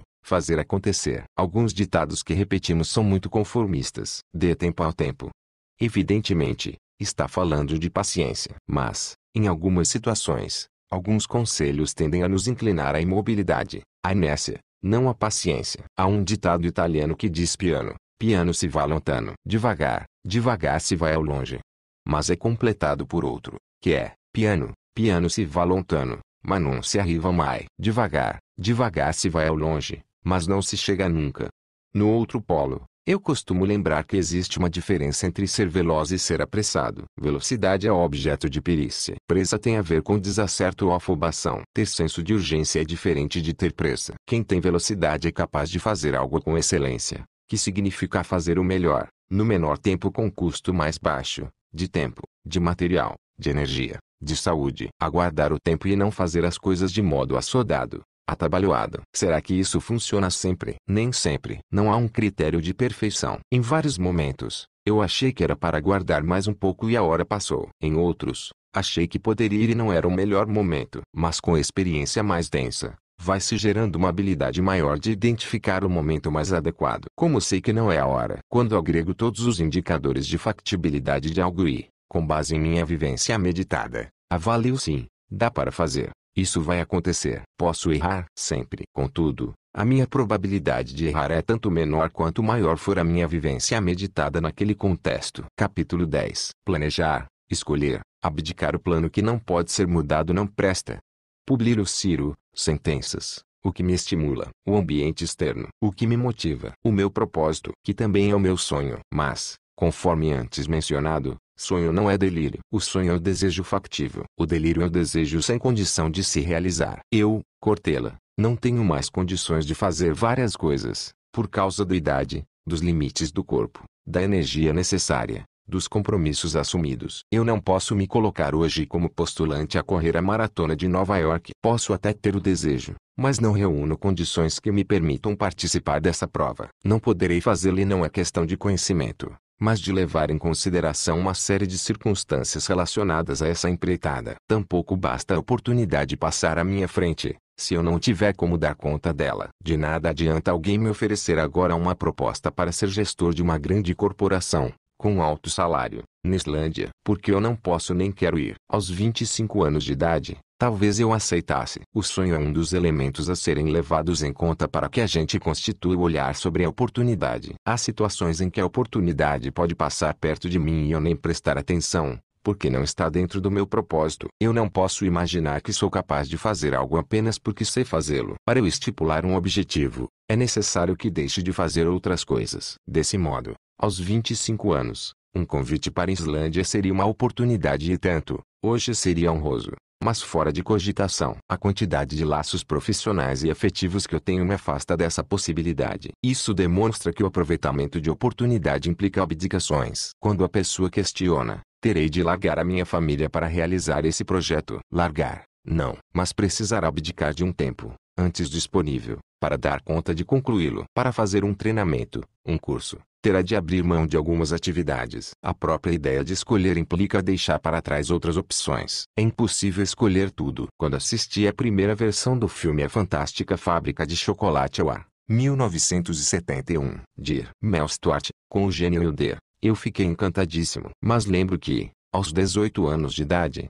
Ainda me assustou a ideia de ter de fazer escolhas naquela casa de doces. O que eu comeria? Certamente iria me arrepender de alguma decisão. Deveria ter escolhido aquilo em vez disso. Outro momento inquietante foi quando li o nome da Rosa, do escritor italiano Umberto Eco, 1932 a 2016. No final, durante o incêndio, a personagem William de Baskerville só pode salvar alguns livros da biblioteca em chamas. Pois bem, no lugar dele, quais eu escolheria? Essa ideia da abdicação é dificílima. Vale para o afeto, para a carreira. Toda vez que escolho, eu abdico. Para reduzir o nível de angústia, cabe dizer que a noção de oportunidade tem de ser entendida também como circunstância, e não como ponto definitivo. Isto é, o fato de eu aproveitar uma circunstância e trilhar um rumo não significa que aquela é uma via de mão única. Hoje parte das carreiras é multifacetada. E há um aspecto interessante nisso, que é fazer com que a pessoa não fique reclusa num único trajeto. Tem sido cada vez mais frequente depararmos com profissionais desempenhando atividades em áreas diferentes das que se formaram. Graduados em ciências econômicas que se dedicam à gastronomia, engenheiros se tornando gestores em empresas, publicitários empreendendo. Antes, muita gente seguia algum caminho porque não tinha escolha. Hoje, não mais. Até profissionais com uma trajetória extensa numa área se permitem enveredar por outros campos. Já encontrei gente que me disse, professor, sabe que eu resolvi voltar para a escola depois de velha. Eu não concordo com a formulação da frase, porque o que vem do depois de velha é a morte. A pessoa resolveu voltar para a escola depois de nova. O ser mais jovem é sucedido pelo envelhecimento. E o que sucede o envelhecimento é o falecimento. Mas, semântica à parte, é bastante salutar a pessoa persistir em seus projetos de vida. Não importa se antes ou depois da juventude, o que vale é ela buscar o que entende estar em seu horizonte de vida. Eu continuo perguntando para meus filhos, meus netos e para mim mesmo quais são os planos para o futuro. Claro, a nossa extensão de tempo vital é mais um aspecto que temos de considerar para traçar nossos planos. Convivemos com uma altíssima complexidade de variáveis que a vida nos coloca hoje. Há uma maior interdependência de fatores, que a qualquer momento podem se alterar. Essa condição exige que tenhamos sempre um plano B. A vida no Ocidente, nas grandes cidades, é complexa, tem muitas dobras. É difícil imaginar que, porque eu trazer uma rota, chegarei sem desvios até o ponto final. Determinação, decisão, iniciativa, foco continuam sendo atributos importantes. Ainda assim, um conjunto de circunstâncias pode alterar a rota. Uma pessoa sem plano B fica desprevenida, a ela falta previdência. Nós precisamos aprender, como fazem alguns aplicativos, a recalcular a rota. Mesmo porque, nossa vida está atrelada também ao que está acontecendo em outras nações, aos rumos da economia, da política, à ocorrência de fenômenos naturais. Essa complexidade faz com que eu tenha de conceber rotas alternativas. De fato, é difícil lidar com mais essa demanda. E, além de tudo, o hábito tem uma influência muito forte na disposição das pessoas em pensar outros rumos possíveis para a vida. Algumas dizem essa é a minha sina, não tenho o que fazer, já estou há muito tempo nesse modo. Essa forma obnubilada, com a visão obscurecida remonta à origem do termo bitolado, que vem de bitola, a distância entre os trilhos do trem. Que precisa ser sempre daquele jeito. Construir um plano B exige definir a prioridade o que é acessório. Detalhe: não fazer essa triagem nos aproxima de um pronto-socorro desorganizado. Imagine uma estrutura de proteção à vida sem a capacidade de triagem. Não é casual que a inteligência administrativa, gerencial, tenha trazido para os hospitais, especialmente para a área de pronto atendimento, uma sequência lógica de triagem em que se entende a diferença entre urgência e emergência. Todo problema com alguém é uma emergência mas não necessariamente uma urgência, que é já. A emergência é logo. É preciso ter uma escala de prioridades daquilo que importa. Isso exige planejamento, algo que as pessoas têm muita dificuldade em fazer. Aonde eu quero ir? Quais os passos que preciso dar? O que eu preciso para chegar lá? O que eu faço se isso não der certo? Se não tem um protocolo de encaminhamento, uma rota desejada e uma visualização de opções outras, isto é, vou usar um termo administrativo de uns 30 anos, mas que até hoje poderia ser útil, um fluxograma, fica difícil seguir. Mais ou menos um encaminhamento do tipo, eu preciso disso, se eu não tiver, sigo para se tiver, vou para B etc. E, passo a passo, até cumprir o objetivo. Uma árvore de alternativas, que é mais ou menos como funciona um GPS. A nossa grande vantagem como espécie na árvore da vida foi a nossa capacidade de continuar inventando galhos. Parte significativa das espécies, até mesmo outros primatas, enveredaram por um galho e nele pararam. Capítulo 11 Tecnologia, ocupação e tédio ausente só não existe o que não pode ser imaginado. Murilo Mendes, o discípulo de Maús. Estamos atualmente envolvidos com uma quantidade significativa de eventos, grande parte deles acontecendo em acelerada velocidade. Essa demanda contínua e esse tsunami informacional nos retiram um tempo que poderia ser investido num aprendizado com mais densidade. O nosso sonho com a tecnologia foi quimérico. No século XIX, o pensador alemão Karl Marx, 1818 a 1883, dizia que construiríamos uma tal capacidade técnica que no século seguinte, no caso, o 20. Teríamos tempo liberado e iríamos nos dedicar ao lazer e atividades que fossem mais prazerosas. O fato é que os últimos 40 anos nos trouxeram uma tecnologia absolutamente inédita, cuja crença generalizada é que ela acelera as nossas tarefas. A tecnologia permite que eu encontre um local mais rapidamente, que eu acesse uma informação mais rapidamente, que eu entre em contato com alguém mais rapidamente. Tudo isso representaria um ganho de tempo. Isso foi ilusório. De fato,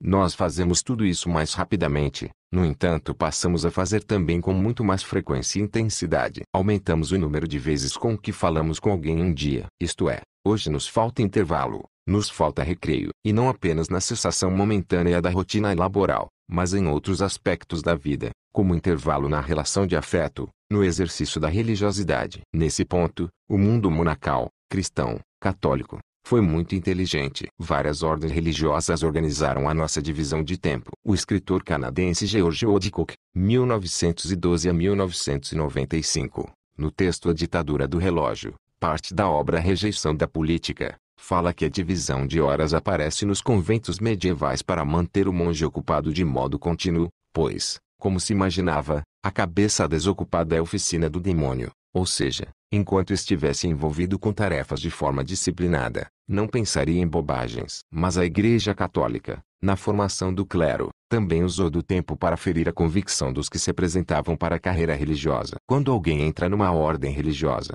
faz filosofia, graduação. Depois, em algumas ordens, antes de entrar na teologia, faz um ano de parada, é o chamado noviciado. Para outros, o trajeto é idêntico, mas com dois anos de noviciado. Nesse período, ocorre uma parada das obrigações de estudo para que freiras e padres se autoavaliem e se certifiquem de que realmente estão no caminho correto de suas vocações. Não é casual que o maior número de desistências na formação do clero se dê nesse tempo de pausa. Muitas vezes a religião nos inspira a refletir sobre a nossa rota e o nosso lugar no mundo. Siddhartha Gautama se retira do cotidiano para pensar a própria vida. Os cristãos chamam isso de retiro. Jesus de Nazaré retirou-se da cidade e ficou 40 dias meditando no deserto. Enquanto estava lá, no relato dos cristãos, o demônio foi a tentá-lo, porque ele estava desocupado. Seria bastante improvável que o demônio fizesse isso se Jesus estivesse na marcenaria com o pai dele ou fazendo milagre em algum lugar. Várias das práticas na religião, na filosofia,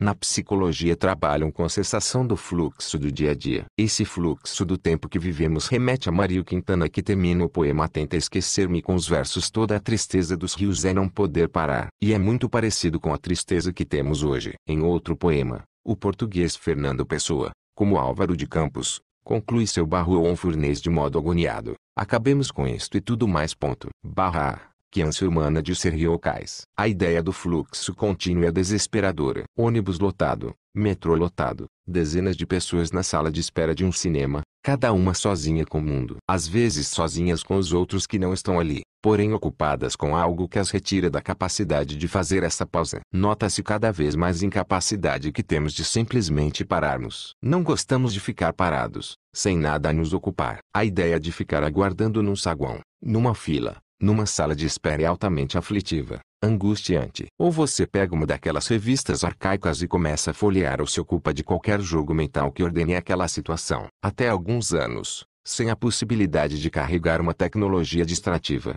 você sentava numa sala de espera ou conversava com outra pessoa, o que era uma imensa fonte de inspiração traço, ou contava ladrilho, placa de teto, olhava para a janela e começava a ordenar o espaço, criar referências. Ia se ocupando e começava a prestar atenção nas coisas. Esse é o ócio que permite criar coisas ou reinventá-las. A desocupação é criativa na medida em que permite que você note o que não era notado. O olhar rotineiro é um olhar distraído. Toda vez que eu estiver numa situação de desocupação e passar a observar mais, vou encontrar outras fontes de conhecimento, de inspiração. O uso do termo hebraico Shabbat significa interrupção do trabalho, embora a gente traduza em português como sábado, que era o dia em que se interrompia o trabalho. A ideia de ano sabático há um tempo passou a fazer parte do mundo corporativo, com profissionais fazendo intervalos para repensarem seus trajetos. Adentrou também no meio acadêmico. Outro dia, uma jovem de 21 anos com uma boa carreira em marketing digital me disse que precisava tirar um ano sabático. Fiquei imaginando porque alguém com essa idade,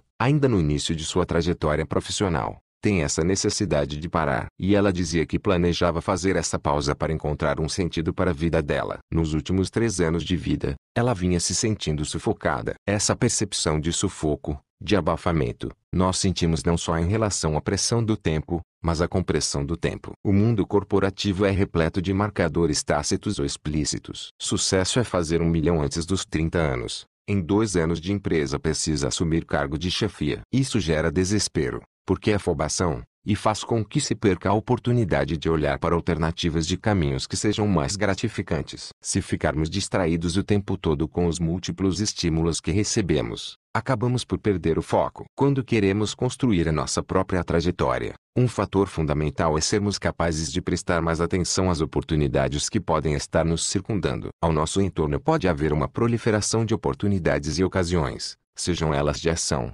sejam de negócio, de estudo, de conhecimento de outra área, de inspiração. Se eu passar o tempo todo voltado para ocupações contínuas, tiro o tempo de desocupação, que é aquele que me permite notar o que eu não tinha notado. Seria inconcebível, por exemplo, um docente como eu dizer, não admito celular em sala de aula. Não se deve permitir se eles forem utilizados em momentos que requeram atenção e concentração. Mas é inegável que se trata de uma ferramenta poderosa para o aprendizado e para o conhecimento. Seria como dizer não quero ninguém com jornal ou revista na minha aula. Essa deliberação seria válida quando esses recursos não compusessem o conjunto de ferramentas para o trabalho didático. Hoje, os estímulos são quase ininterruptos. A questão, sem dúvida, não é a tecnologia em si, mas o seu uso imoderado ou aleatório. A tecnologia tem esse efeito danoso, mas produz evidentes efeitos benéficos em várias situações. Quando se trata de aprendizado, existem momentos em que é preciso dosar, seguir só até determinado trecho para mais à frente retomar o caminho. Isso não é absolutamente perda de tempo. Capítulo 12 Estoque de conhecimento.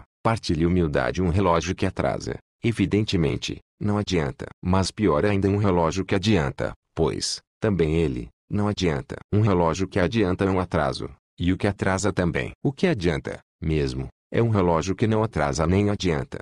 Eno Teodoro Anki, Reflexões Marotinhas. Nós somos animais que aprendemos com experiência feita, portanto somos capazes de prestar atenção ao que aconteceu e dar um passo mais certeiro adiante. Posso aprender com a minha experiência meditada e com a do outro. Vivência é intransferível, experiência é transferível. Eu não posso aprender com a vivência de outra pessoa, mas posso aprender com a experiência por ela relatada. E posso trazer esse ensinamento para minha vivência. Nada me impede de aprender com as experiências refletidas dos outros. Aliás, não é casual que guardemos as nossas experiências, por séculos, em livros ou outras plataformas, para que esse registro sirva para quem for acessá-lo. Toda organização, Toda comunidade tem um estoque de conhecimento que está diluído entre as pessoas. É um reservatório rico de capacidades que não estão acumuladas num único indivíduo. Uma das maiores oportunidades que eu posso encontrar de crescer e aumentar a minha habilidade está em outra pessoa. Como nenhum e nenhuma de nós sabe todas as coisas e tampouco é incapaz de saber alguma coisa,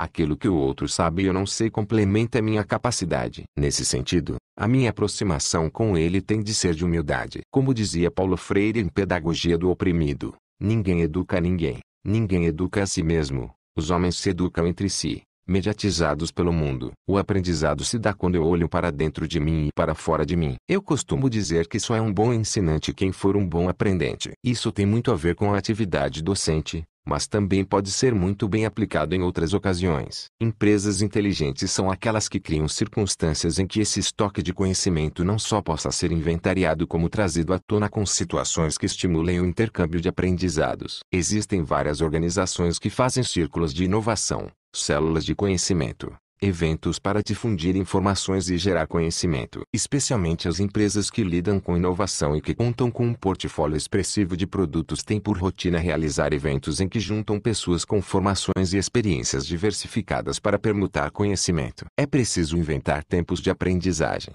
E estes nunca são perda de tempo nem devem ser sempre acelerados. O desafio hoje é que vivemos num mundo onde há pouca atenção focada e muitas distrações. Nos falta um pouco de tédio, um período para nos dedicarmos mais à reflexão, à meditação. Quando não tínhamos tanto o que fazer, costumávamos pensar mais. Eu ainda cultivo esse hábito, edificar momentos de tédio. Atualmente, se faltar energia elétrica em casa, se houver problema com o Wi-Fi, se o aplicativo de mensagens ficar fora do ar, as pessoas ficam atônitas, com dificuldade em se situar. Temos uma convivência muito preenchida por atividades, conexões e obrigações que reduzem os tempos destinados ao pensamento, à reflexão. Um dos elogios mais fundos que recebo em relação a alguns textos que produzo ou a falas que faço é quando a pessoa diz, Cortella, você falou o óbvio e eu nunca tinha pensado nisso. Isso acontece com alguma frequência com pessoas da área de filosofia. Evidentemente, eu não falei o óbvio no sentido que o dramaturgo Nelson Rodrigues, 1912 a 1980, chamava de óbvio ululante. Mas falei algo que, mesmo estando à volta da pessoa, ela não tinha notado daquele modo. Isso se dá porque a minha profissão me permite observar as coisas e pensá-las, ou, para usar uma expressão lusitana de que gosto, sopesá-las, um pensamento que é muito mais analítico do que sintético. Entretanto, estes tempos em que vivemos são muito mais afeitos à síntese do que à análise. Hoje a velocidade nos induz a uma compreensão imediata, que não valoriza as nuances, muitas vezes até as ignora. No jornalismo, Chama-se de LEA o trecho que reúne de forma sintética as principais informações da matéria. Hoje algumas formas de ensino são como o LEAD jornalístico. Esse recurso permite, de fato, que se tenha uma informação veloz, mas não significa que ela será apropriada, no sentido de tornada própria. Isso tem um impacto na aprendizagem de crianças e de adultos. Por isso, é necessário fazer pausas, porque elas são a interrupção proposital daquilo que é pouco criativo. Não é casual que os gregos tivessem uma expressão para pausa, aquele momento de não envolvimento com a atividade estritamente produtiva, cholé. Os latinos vão traduzir essa expressão como otium. Se você ficar o tempo todo no negócio, nec mais otium, não terá tempo para aquilo que não é obrigatório, o ócio. A ideia da cholé grega é forte porque ela gerou, em latim, a palavra escola. O que é escola? É o lugar onde a única obrigação mais forte é prestar atenção àquilo que não sabe. A parada é uma forma de criar propositadamente os próprios momentos escolares, sem paredes, ordenamento mobiliário, mestre, mas quando cada um se torna mestre de si mesmo. E o autoconhecimento exige a capacidade de ir para a escola, a fim de, de criar a possibilidade de entrar em contato com o novo. Nesse contexto, a humildade é uma virtude decisiva no sentido de que aquele com ascendência sobre outros deve se colocar como um igual, de ser tanto um emissor quanto um receptor de conhecimento, independentemente da posição hierárquica que ocupe. É quando acontece a permeabilidade interpedagógica. Uma pessoa inteligente partilha, auxilia, promove e usufrui dessa troca. Ela é capaz de ser permeável, isto é, de ensinar e de aprender com aqueles que estão à sua volta. Muitas vezes na vida nós aproveitamos a hora após prestarmos atenção em outra pessoa que soube aproveitar a hora dela. É o aprendizado pelo exemplo, uma forma bastante eficaz de aquisição de conhecimento. Significa também economizarmos tempo de aprendizado. Um dos fatores decisivos para a nossa existência é que não temos de recomeçar do zero com cada indivíduo. Embora cada ser humano venha sem os conhecimentos para existir, ele não precisa inventá-los novamente. Basta que seja ensinado. Com isso, nós economizamos um tempo imenso na nossa trajetória coletiva. Quando vemos a sabedoria milenar de algumas populações que, por exemplo, indicam que determinada planta é curativa, que tal alimento tem propriedades nutritivas. Trata-se de um conhecimento que levou centenas de anos para ser construído, mas pode ser transmitido com facilidade. A sabedoria milenar é importante para que sejamos capazes de reconhecer as situações que dizem respeito ao nosso próprio aprendizado. Nossas avós diziam,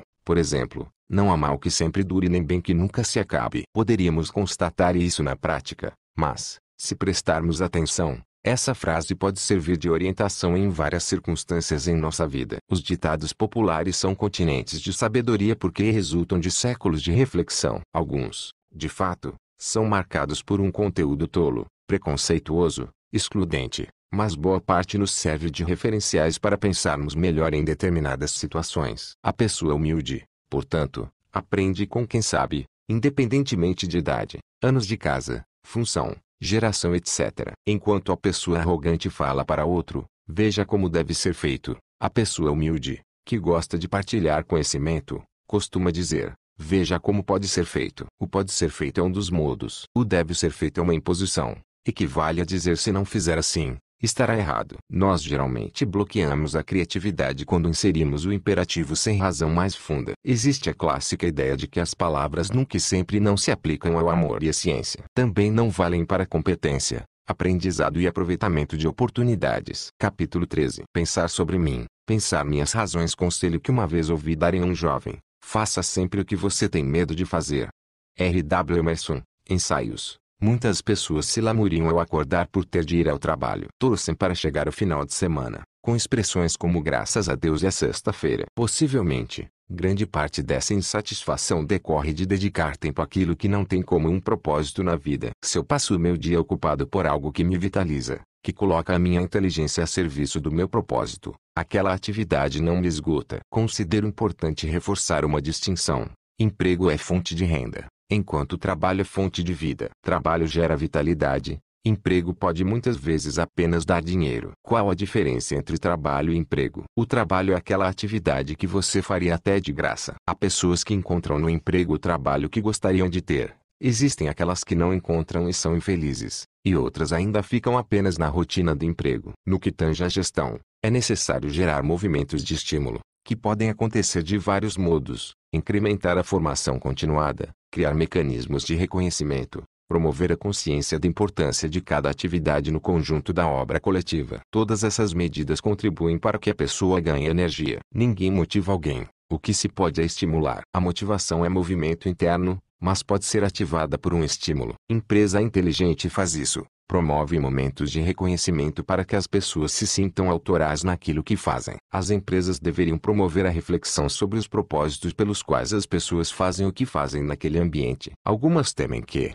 ao suscitarem esse tipo de reflexão, o profissional abandone a companhia. É um risco. Por outro lado, quando a pessoa tem clareza dos motivos de fazer o que faz, ela costuma não só permanecer como ficar de modo mais engajado, contribuindo para gerar resultados mais consistentes. De nada adianta a organização ter um grupo que age roboticamente, indiferente aos resultados ou vulnerável a perder energia no primeiro revés sofrido. Encaro essa ação por parte da gestão como uma medida cautelar. Propiciar ocasiões que façam vir à tona as razões e os senões pelos quais alguém está ali é uma questão de estratégia. Um profissional engajado contribui muito mais para um caminho de perenidade da empresa do que aquele que traz apenas uma simulação de lealdade. Vale lembrar que lealdade é reciprocidade. Se eu perceber lealdade por parte de quem me contrata, é claro que me sentirei impelido a retribuir com a minha dedicação. Se a empresa consegue cuidar de mim, se empenha em aumentar minha competência, não me coloca apenas como um peão de xadrez no tabuleiro, a reciprocidade virá. Há outro aspecto que também relaciona trabalho à ideia de esgotamento,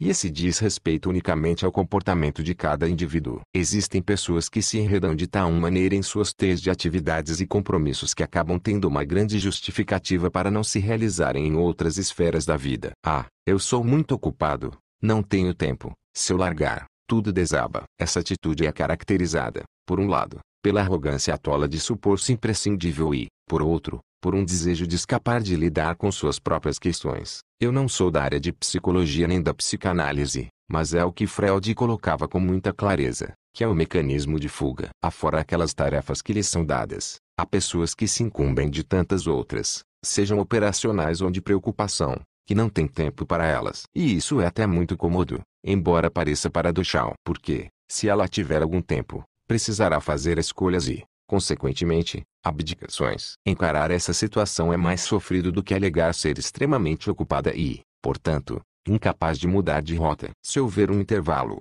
terá de olhar para si, isto é, terá de defrontar-se. Esses momentos são críticos. No filme Taxi Driver, é o A, 1976. Dir. Martin Scorsese, a personagem Travis Bickle, interpretada por Robert De Niro, levanta uma questão decisiva. Diante do espelho ele pergunta, Are you talking to me? Num sentido próximo de aí, vai encarar. Já me vi em situação semelhante. Eu não estava olhando para o espelho, estava pensando sobre mim, sobre ações, sobre atinos e desatinos da vida. Ao deparar comigo mesmo, quase que a frase foi ai, vai encarar, e, nessa encarada, ficar pensando como se eu fosse o outro de mim mesmo. Aquela cena para mim representa momentos em que eu sou despertado de um torpor, uma situação passível de acontecer com qualquer um de nós. Ao nos soterrarmos de obrigações, sem nenhuma priorização, evitamos nos encarar, ter essa espécie de enfrentamento. Na perspectiva de a sorte segue a coragem. Será uma coragem competente, se eu tiver nitidez do motivo pelo qual estou me encarando. Isso é autoconhecimento, e não só no sentido mais contemporâneo da psicologia. Na realidade, autoconhecimento é uma expressão da filosofia clássica. Quando Sócrates levanta a ideia do conhece-te a ti mesmo, induz um movimento de reflexão filosófica, reflexão metódica, estruturada, em que a pessoa vai ter de se encarar. O autoconhecimento não significa apenas que eu vou fazer um mergulho interior,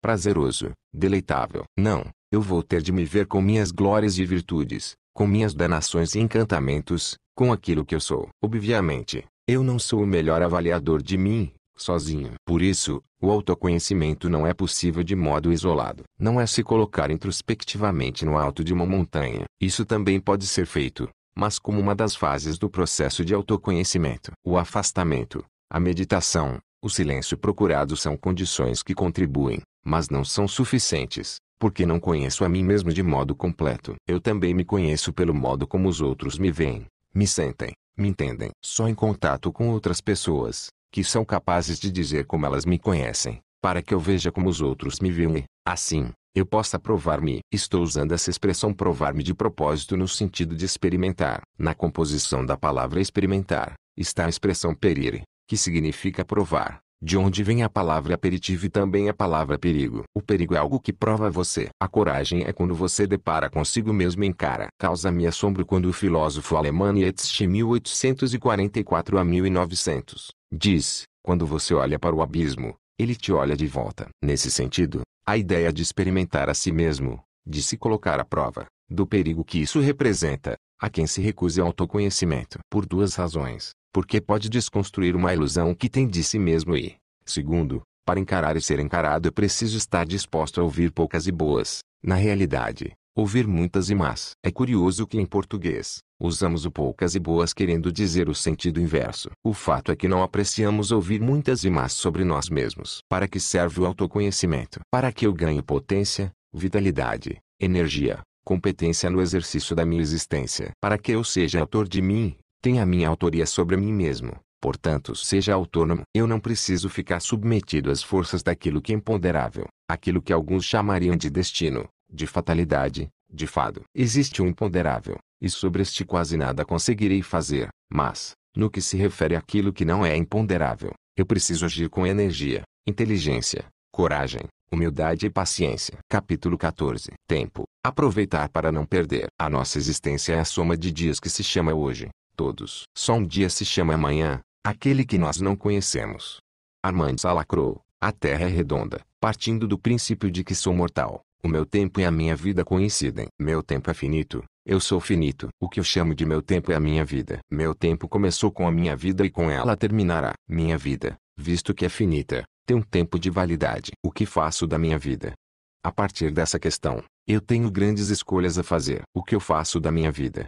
Requer que eu pense na minha história, mas preciso pensar também no momento atual. O que eu faço da minha vida hoje é como uso o meu tempo nesta jornada de agora. Portanto, no meu cotidiano, a minha vida é composta por história e cotidiano. Com esse tipo de formulação, posso dizer que cotidiano é hoje e história é o conjunto de cotidianos enquanto eles existirem. Eu só vivo o cotidiano. O que chamo de viver a minha vida é uma abstração, porque eu não vivo a minha vida, vivo um pedaço da minha vida a cada cotidiano. Assim sendo, eu não posso desperdiçar o meu tempo nesse cotidiano, pois seria perder vida. Como vida é uma dádiva e é algo irrecuperável, não estou me referindo ao campo religioso e, se estivesse, como não sou reencarnacionista, a vida é mesmo irrecuperável e não posso desperdiçá-la. Todo o meu cotidiano precisa ser bem aproveitado. Eu não posso perder tempo, que, no meu entender, é deixar de fazer aquilo que precisaria e deveria ser feito. Perder tempo é fazer o que não deveria nem precisaria ser feito. O desperdício de tempo acontece quando não tenho nitidez de propósito naquilo que estou fazendo. Quando eu lecionava na graduação,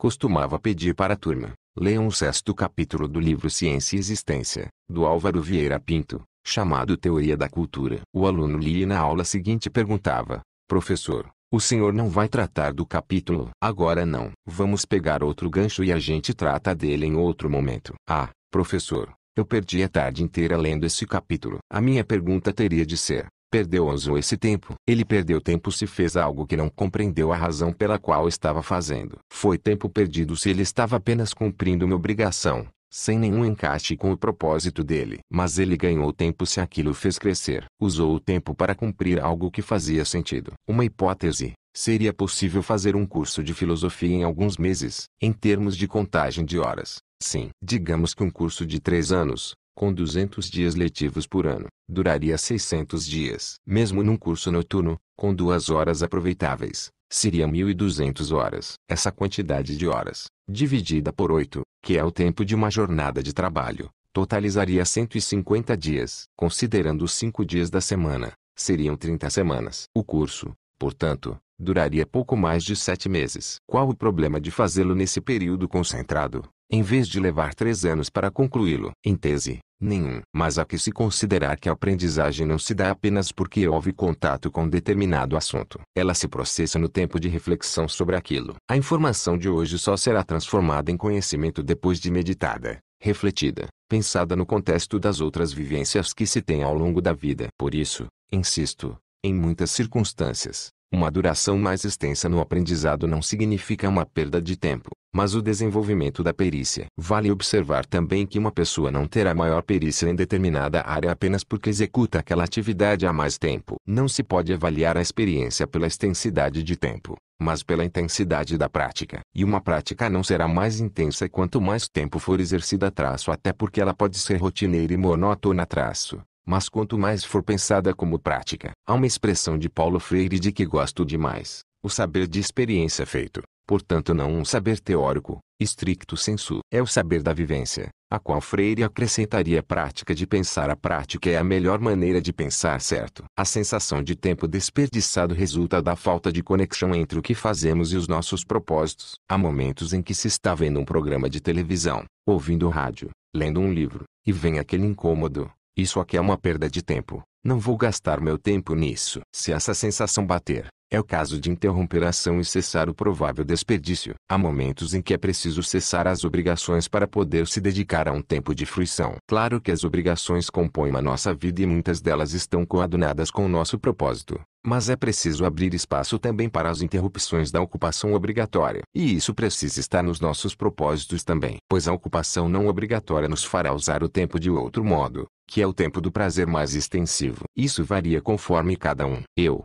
por exemplo, achava delicioso aproveitar o carnaval no interior, com os bailes no clube. Para muitas pessoas, isso é visto como perda de tempo. De minha parte, eu adorava aquele período de sexta-feira à noite até a quarta-feira de cinzas. Eram cinco noites em que, dos 15 aos 18 anos de idade, Eu me dedicava a passar das 23 horas às 4 horas girando no salão, cantando músicas sem nenhuma expressividade poética, mas de uma alegria imensa, levantando as mãos para o céu. Ao chegar a casa às 4h30, com o som da orquestra ainda ecoando no ouvido, eu ainda demorava uma hora para conseguir dormir. E, no dia seguinte, fazia tudo de novo. Todas as noites a mesma orquestra executava as mesmas músicas. O que mudava para mim era a fantasia. Cada noite eu ia com uma, todas absolutamente ridículas, orelha de tigre, bebê com fraldona e mamadeira. Todos os amigos fazíamos isso. Para que serviam aqueles cinco dias? Para absoluto prazer. Não desfrutá-los significava perder o ano. Aproveitar aquele período era sinônimo do que o poeta português Luís de Camões, C. 1524 a 1580, em Os Lusíadas, chamava de refocilar, que é quando você para e descansa. Aqueles dias de carnaval me refocilavam em alto estilo. Muita gente associa a ideia de tempo perdido quando não está numa atividade rentável. Mas o que é rentável? Fazer um piquenique, dançar a noite toda, ler um livro de poesia, assistir um seriado, jogar videogame, ouvir música podem não ser atividades produtivas, comerciais, monetariamente rentáveis, mas são existencialmente rentáveis. Quando, há cerca de 30 anos, o sociólogo italiano Domenico de Masi começou a falar de ócio criativo, tinha essa ideia de não investir a sua energia e o seu tempo apenas naquilo que era o produtivo e imediato. Tem um ócio que eu aprecio mais, que é o ócio recreativo, quando se escolhe reservar um tempo em que não se tem nenhuma obrigação, nem mesmo de ser criativo. O que os latinos chamavam de vagamundo. Dar uma volta, flanar. Há uma diferença entre vou dar uma volta e vou dar seis voltas em torno do parque para fazer uma caminhada. Atualmente, ocorre uma objetivação excessiva do tempo livre. A ideia de ficar desocupado é quase insuportável para algumas pessoas. Elas vão se soterrando de tarefas, de incumbências. A vida vai sendo pautada por metas, objetivos, prazos, e são essas obrigações em sucessão que vão estabelecendo as marcas do tempo. Toda vivência, em última instância, tem uma consequência, um proveito. Há momentos em que o proveito é a própria fruição do tempo livre. Por isso, essa ideia da oportunidade de dar uma parada, fazer uma pausa, não pode ser marcada por um utilitarismo obsessivo. Como afirmou Dimasi, o ócio pode ser de fato criativo. O tédio cria um ambiente absolutamente fértil para a criatividade vir à tona. A arte seria impossível com a ocupação contínua. Só existe arte, filosofia, inovação, digamos, por conta da desocupação eventual. Muitas vezes é nesse tempo descompromissado que surgem soluções. Capítulo 15 Tempo livre, competência e inventividade A liberdade não é a ociosidade, é o emprego livre do tempo, é escolher o trabalho e o exercício. Ser livre, em suma, não é não fazer nada, é ser o único árbitro do que se faz ou do que não se faz.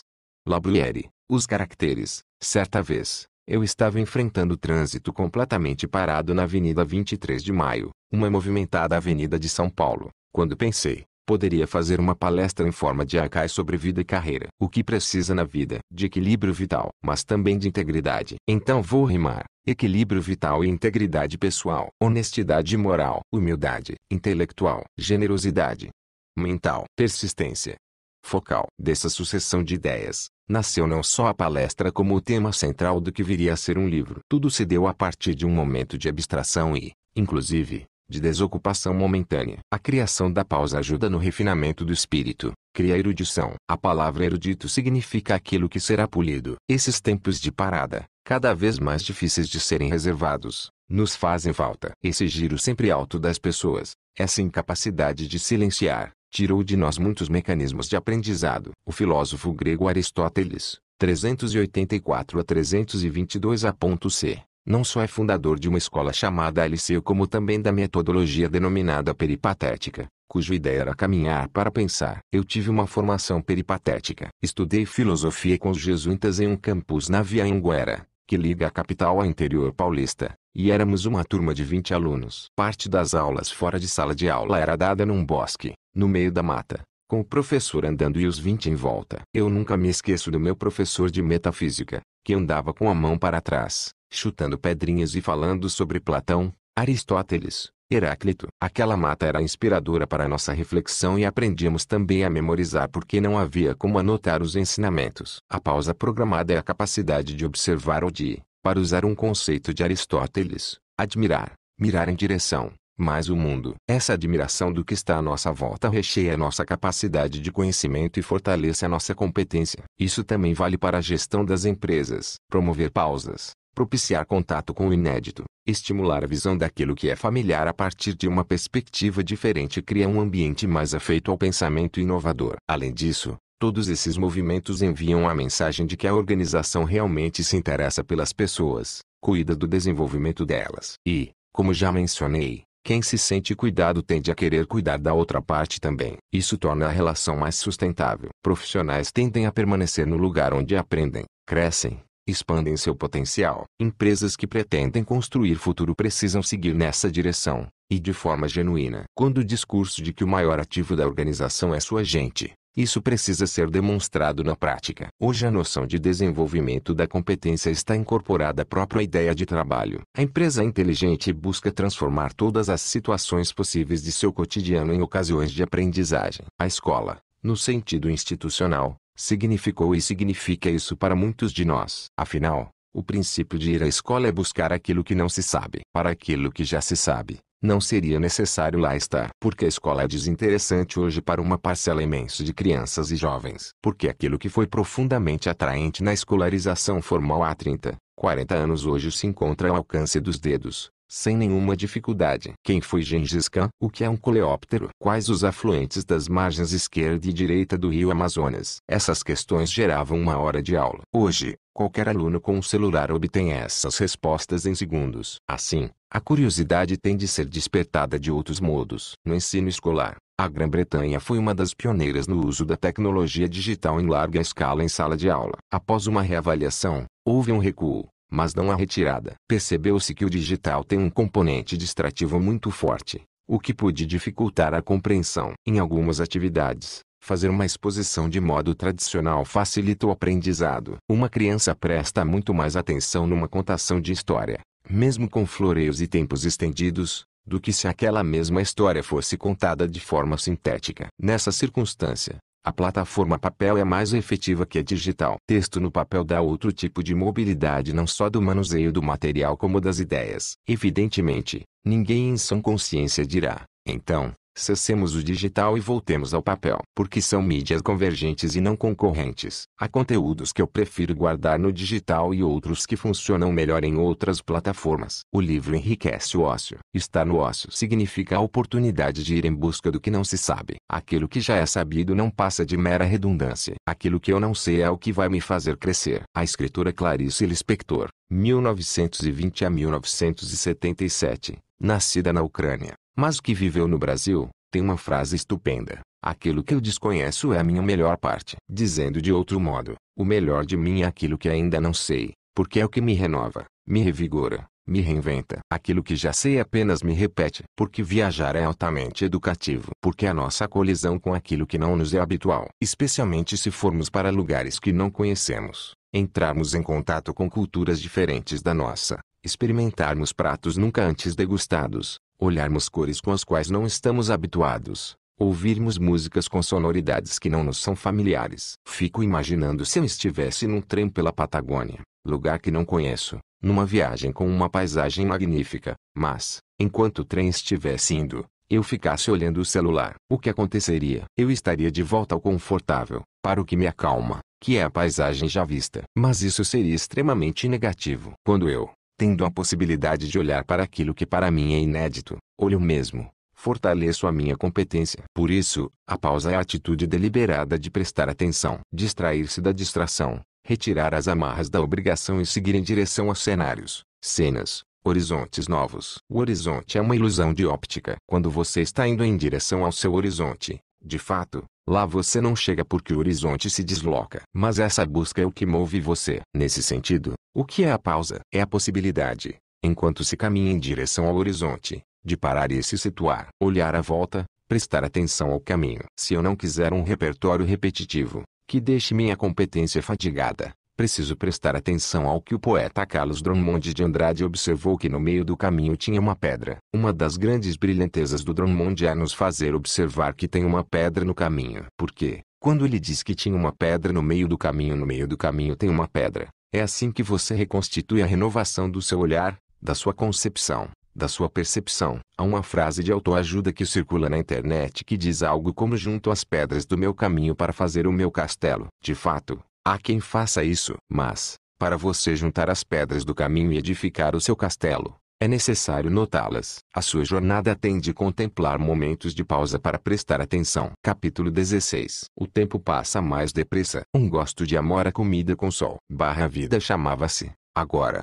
Guilherme de Almeida. Infância. A percepção da passagem do tempo varia conforme a nossa quantidade de tempo livre. Quando se tem muito tempo, assimilação do tempo é elástica. Quando se tem menos tempo, ela é comprimida. Exemplo, a nossa memória dos oito anos ou nove anos que passamos no ensino fundamental é de um tempo imenso. Dos 6 aos 15 anos de idade, é um período recheado de lembranças. Mas, se você estiver na faixa dos 40, 50 anos de idade e contabilizar oito anos para trás, a sensação é de que esse tempo não é tão extenso. Vai parecer até relativamente pouco. Na infância, a sensação era que levava muito tempo para o final do ano chegar, para as férias começarem. Um mês de férias em janeiro era um período infindo. Hoje, se você dispõe de 30 dias de férias, na primeira semana ainda está se desconectando do que estava fazendo. Na segunda e na terceira, você sai da rotina, embora hoje não saia de vez, por causa da tecnologia. Na quarta semana, já tem de se organizar para a volta. Quando eu fiz o ensino fundamental em Londrina, em escola pública,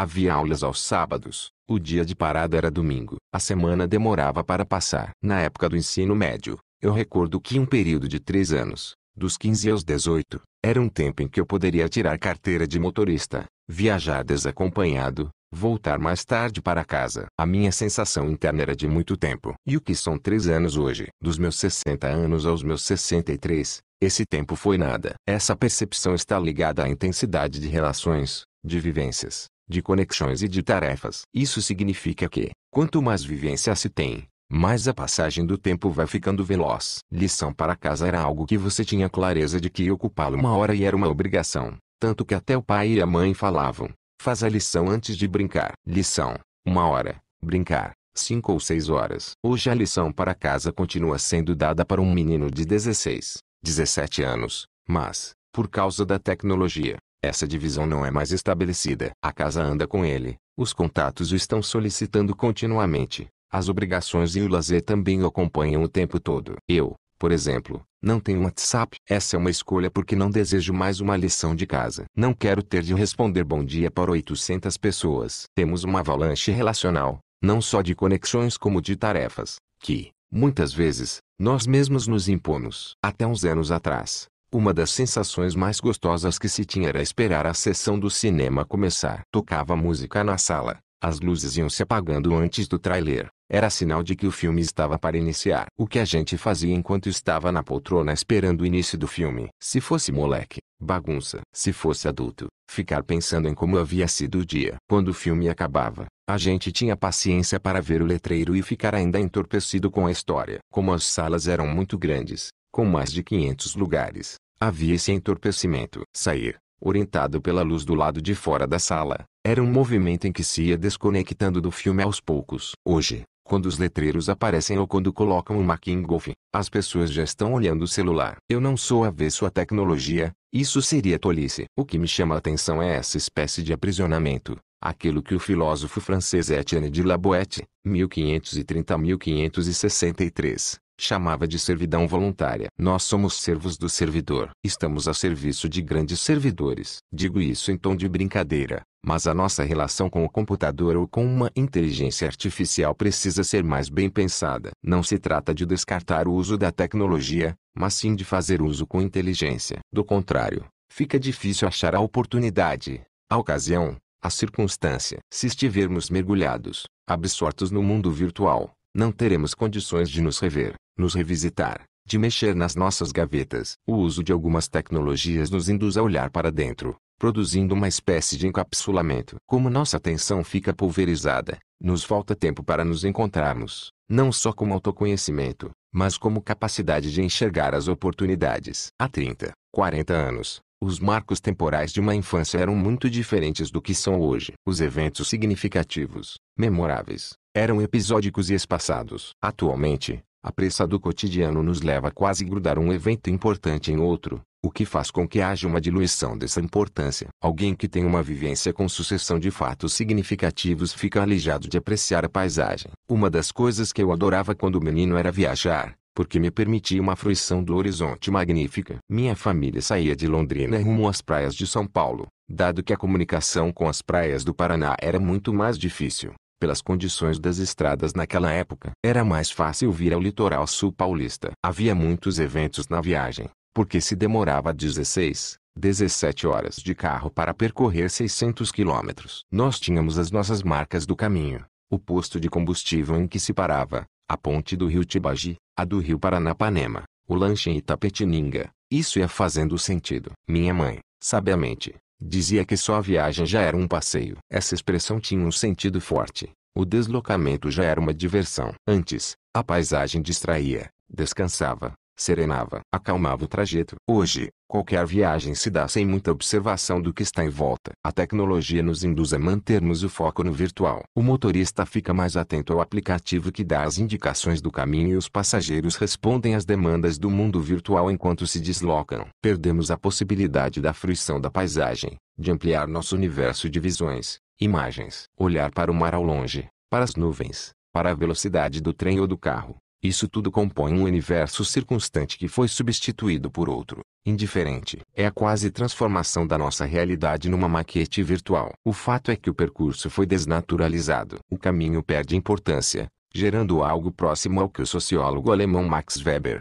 1864 a 1920, denominava desencantamento do mundo. É o desencantamento do real e, portanto, o caminho se tornou só o meio para o objetivo final. O trajeto deixou de importar. Quando uso a expressão importar é no sentido de portar para dentro, aquilo que trazemos para dentro de nós. E, nesse caso, estamos deixando de importar a paisagem. Ela deixou de ser importante e agora tem de ser ignorada, porque atrapalha. Se eu olhar para fora, corro o risco de perder a próxima indicação do aplicativo. Quando deveria ser o contrário, observar a paisagem deveria ajudar a me situar. Com essa dinâmica atual, nosso repertório de imagens vai se reduzindo. Capítulo 17 Gerações, Convivência e Oportunidade Recíproca Muitas vezes a juventude é repreendida por acreditar que o mundo começa com ela. Mas a velhice acredita ainda mais frequentemente que o mundo termina com ela. O que é pior?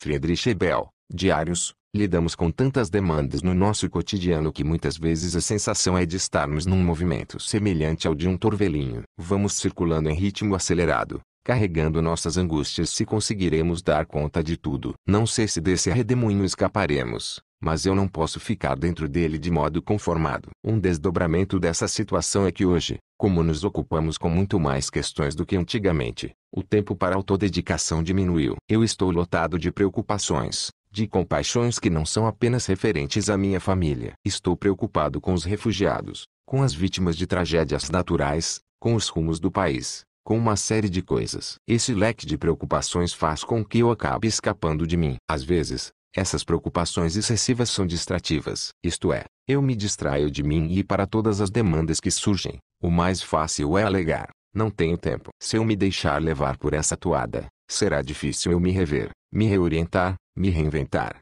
enfim, cuidar de mim mesmo. Na música Mundo Maluco, que compôs com Davi Nasser e Nelsinho, Moacir Franco 1, canta, não posso parar se eu paro eu penso se eu penso eu choro. Por mais empatia que se tenha, fica impossível dar conta de tudo. Há uma hora em que você se anestesia porque tudo fica óbvio, banalizado. Há algumas décadas, se algum vizinho da rua ou do bairro tivesse uma doença ou sofresse um assalto, aquilo era motivo de perturbação das pessoas. Predominava o espírito de solidariedade. Hoje, fatos dessa natureza têm tal nível de frequência que o efeito é de anestesia. Sua casa foi furtada, você foi roubado, houve uma doença na sua família e vida que segue. Essa indiferenciação produz um efeito malévolo. O nível de preocupações que se tem é tamanho que eu acabo não me ocupando de nada. Durante séculos, a geração mais idosa ajudou a formar a geração mais jovem. Agora, essa ocupação tem encontrado em muitos adultos um nível forte de desistência ou desalento. Eles não querem saber de nada. Acham que já sabem tudo. Ora, Choque de gerações é algo que existe há várias gerações. Cada tempo carrega suas características, mas há sempre o que aprender de lado a lado. Essas novas gerações que conosco se educam precisam domar melhor a inconformidade para que essa energia não seja uma insolência inútil. Mas há uma rebeldia na nova geração que nos serve de alerta. Quando a gente ouve um jovem dizer eu só quero fazer o que eu gosto, nossa tendência é sermos complacientes ou até arrogantes. Quase como se dessemos uma batidinha no ombro para dizer, espera, Jacaré, que a lagoa um dia de secar ou a vida vai te ensinar, que é quase uma prescrição, você vai ser domado. É só questão de tempo. Essa bravura indômita que os jovens têm em alguns momentos é desarranjada, pode ser malévola até, mas, em outros, é extremamente provocativa, porque ela nos faz pensar. Se um filho ou um jovem recém-chegado ao mercado de trabalho questiona, para que eu preciso saber isso, por que tem de ser desse jeito? A tendência de uma pessoa que já está no circuito de trabalho ou com uma carreira mais extensa ficar incomodada e responder cresça e apareça. Mas essa postura do jovem não é necessariamente insolente. Ele está em busca de clareza. Quer saber o propósito daquilo que faz. Quando lancei o livro Por que Fazemos o que Fazemos, houve alguma polêmica por eu ter chamado a nova geração de mal educada, e não mal escolarizada. Contudo, o que queria e quero insistir é que há ali uma energia desarranjada, descontrolada, mas o questionamento é positivo. É muito comum que jovens e crianças enxerguem hoje nos pais algum cansaço e até tristeza naquilo que fazem. O pai e mãe dizem eu trabalho para sustentar, esse é meu trabalho. Há uma grande conformidade. E essa conformidade de certa forma acabou marcando uma nova geração, a milenial, que traz aí a necessidade de ter algum projeto de vida. Eles não querem repetir um modelo que, embora esforçado, dedicado e valoroso, soa, de certa maneira, conformado. Hoje, Há uma aflição muito grande na nova geração que se traduz numa expressão comum. Eu quero fazer alguma coisa que eu goste e que me torne importante. A geração anterior tinha um pouco essa preocupação mas deixou um tanto de lado por conta da necessidade. Há uma distinção entre ser revoltado e ser revolucionário. A pessoa revolucionária é aquela que altera nela e na comunidade algo para uma direção positiva e melhor do que a anterior. O revoltado só fica no campo da mera agitação. A maneira como canaliza a energia que tem faz toda a diferença. Por outro lado, é compreensível que as pessoas da geração anterior fiquem incomodadas. Essa nova geração, especialmente nas classes A, B e C, cresceu com facilitações na vida. Um sinal disso é que se fala em adolescência estendida, que vai até os 30 anos, e não necessariamente até os 18 anos. São pessoas que continuam morando com os pais e por eles sendo sustentadas. Essa comodidade acabou levando também a uma atitude de uma parcela dos jovens que entende que desejos são direitos. Se querem algo, outro vai tratar de providenciar. Gera-se assim a perspectiva equivocada de que as coisas podem ser obtidas sem esforço. Se essa distorção for estimulada, haverá embates e, sobretudo, muita frustração ao longo da vida, especialmente quando encarar a realidade do mundo do trabalho. Afinal de contas, trabalhar dá trabalho. Sim, exige disciplina, fazer algo mais maçante para ter um resultado mais gratificante lá na frente, lidar com pessoas que têm outros pontos de vista. Se, de um lado, existe um potencial de atrito neste convívio, de outro, não se deve desprezar a riqueza que essa nova geração traz em termos de criatividade, repertório, receptividade à diversidade, capacidade de comunicação. É uma geração com repertório, mas que requer um disciplinamento, que não precisará ser necessariamente desgastante, se houver um olhar pedagógico nessa formação. Com inteligência estratégica, algumas empresas estão preparando seus gestores para acolher essa nova geração como um patrimônio, e não como um encargo. Porque, se for encarada como um encargo, em vez de representar sangue novo, com potencial renovador, ela pode se tornar um manancial de conflitos. É necessário que o gestor que a receba tenha postura acolhedora, mas que também tenha humildade pedagógica. Que a pessoa saiba que vai aprender muito com alguém que chega com novas habilidades. Existem profissionais que veem no jovem uma ameaça, ficam com receio de serem superados, de perder espaço. Isso só acontecerá se, realmente, desprezarem o conhecimento de quem chega com coisas novas. Trata-se de uma via de mão dupla. É preciso ensinar, mas também se aprende muito com quem chega. O jovem também precisa lidar com essa condição, encarar como oportunidade de aumentar o seu repertório e a sua vivência. De novo, essa relação deve ser pautada por dois princípios. Quem sabe reparte, quem não sabe procura quem saiba. Se a gestão tiver a capacidade de formar seniores e juniores nesses dois princípios, de um lado terá generosidade mental e, de outro, a humildade intelectual. Essas duas trilhas virtuosas serão decisivas para obter potência para construir um futuro de forma sustentável. E isso não tem nada a ver com sorte. Capítulo 18 O tempo passa, e nós, teu braço invicto é, mas não é invencível.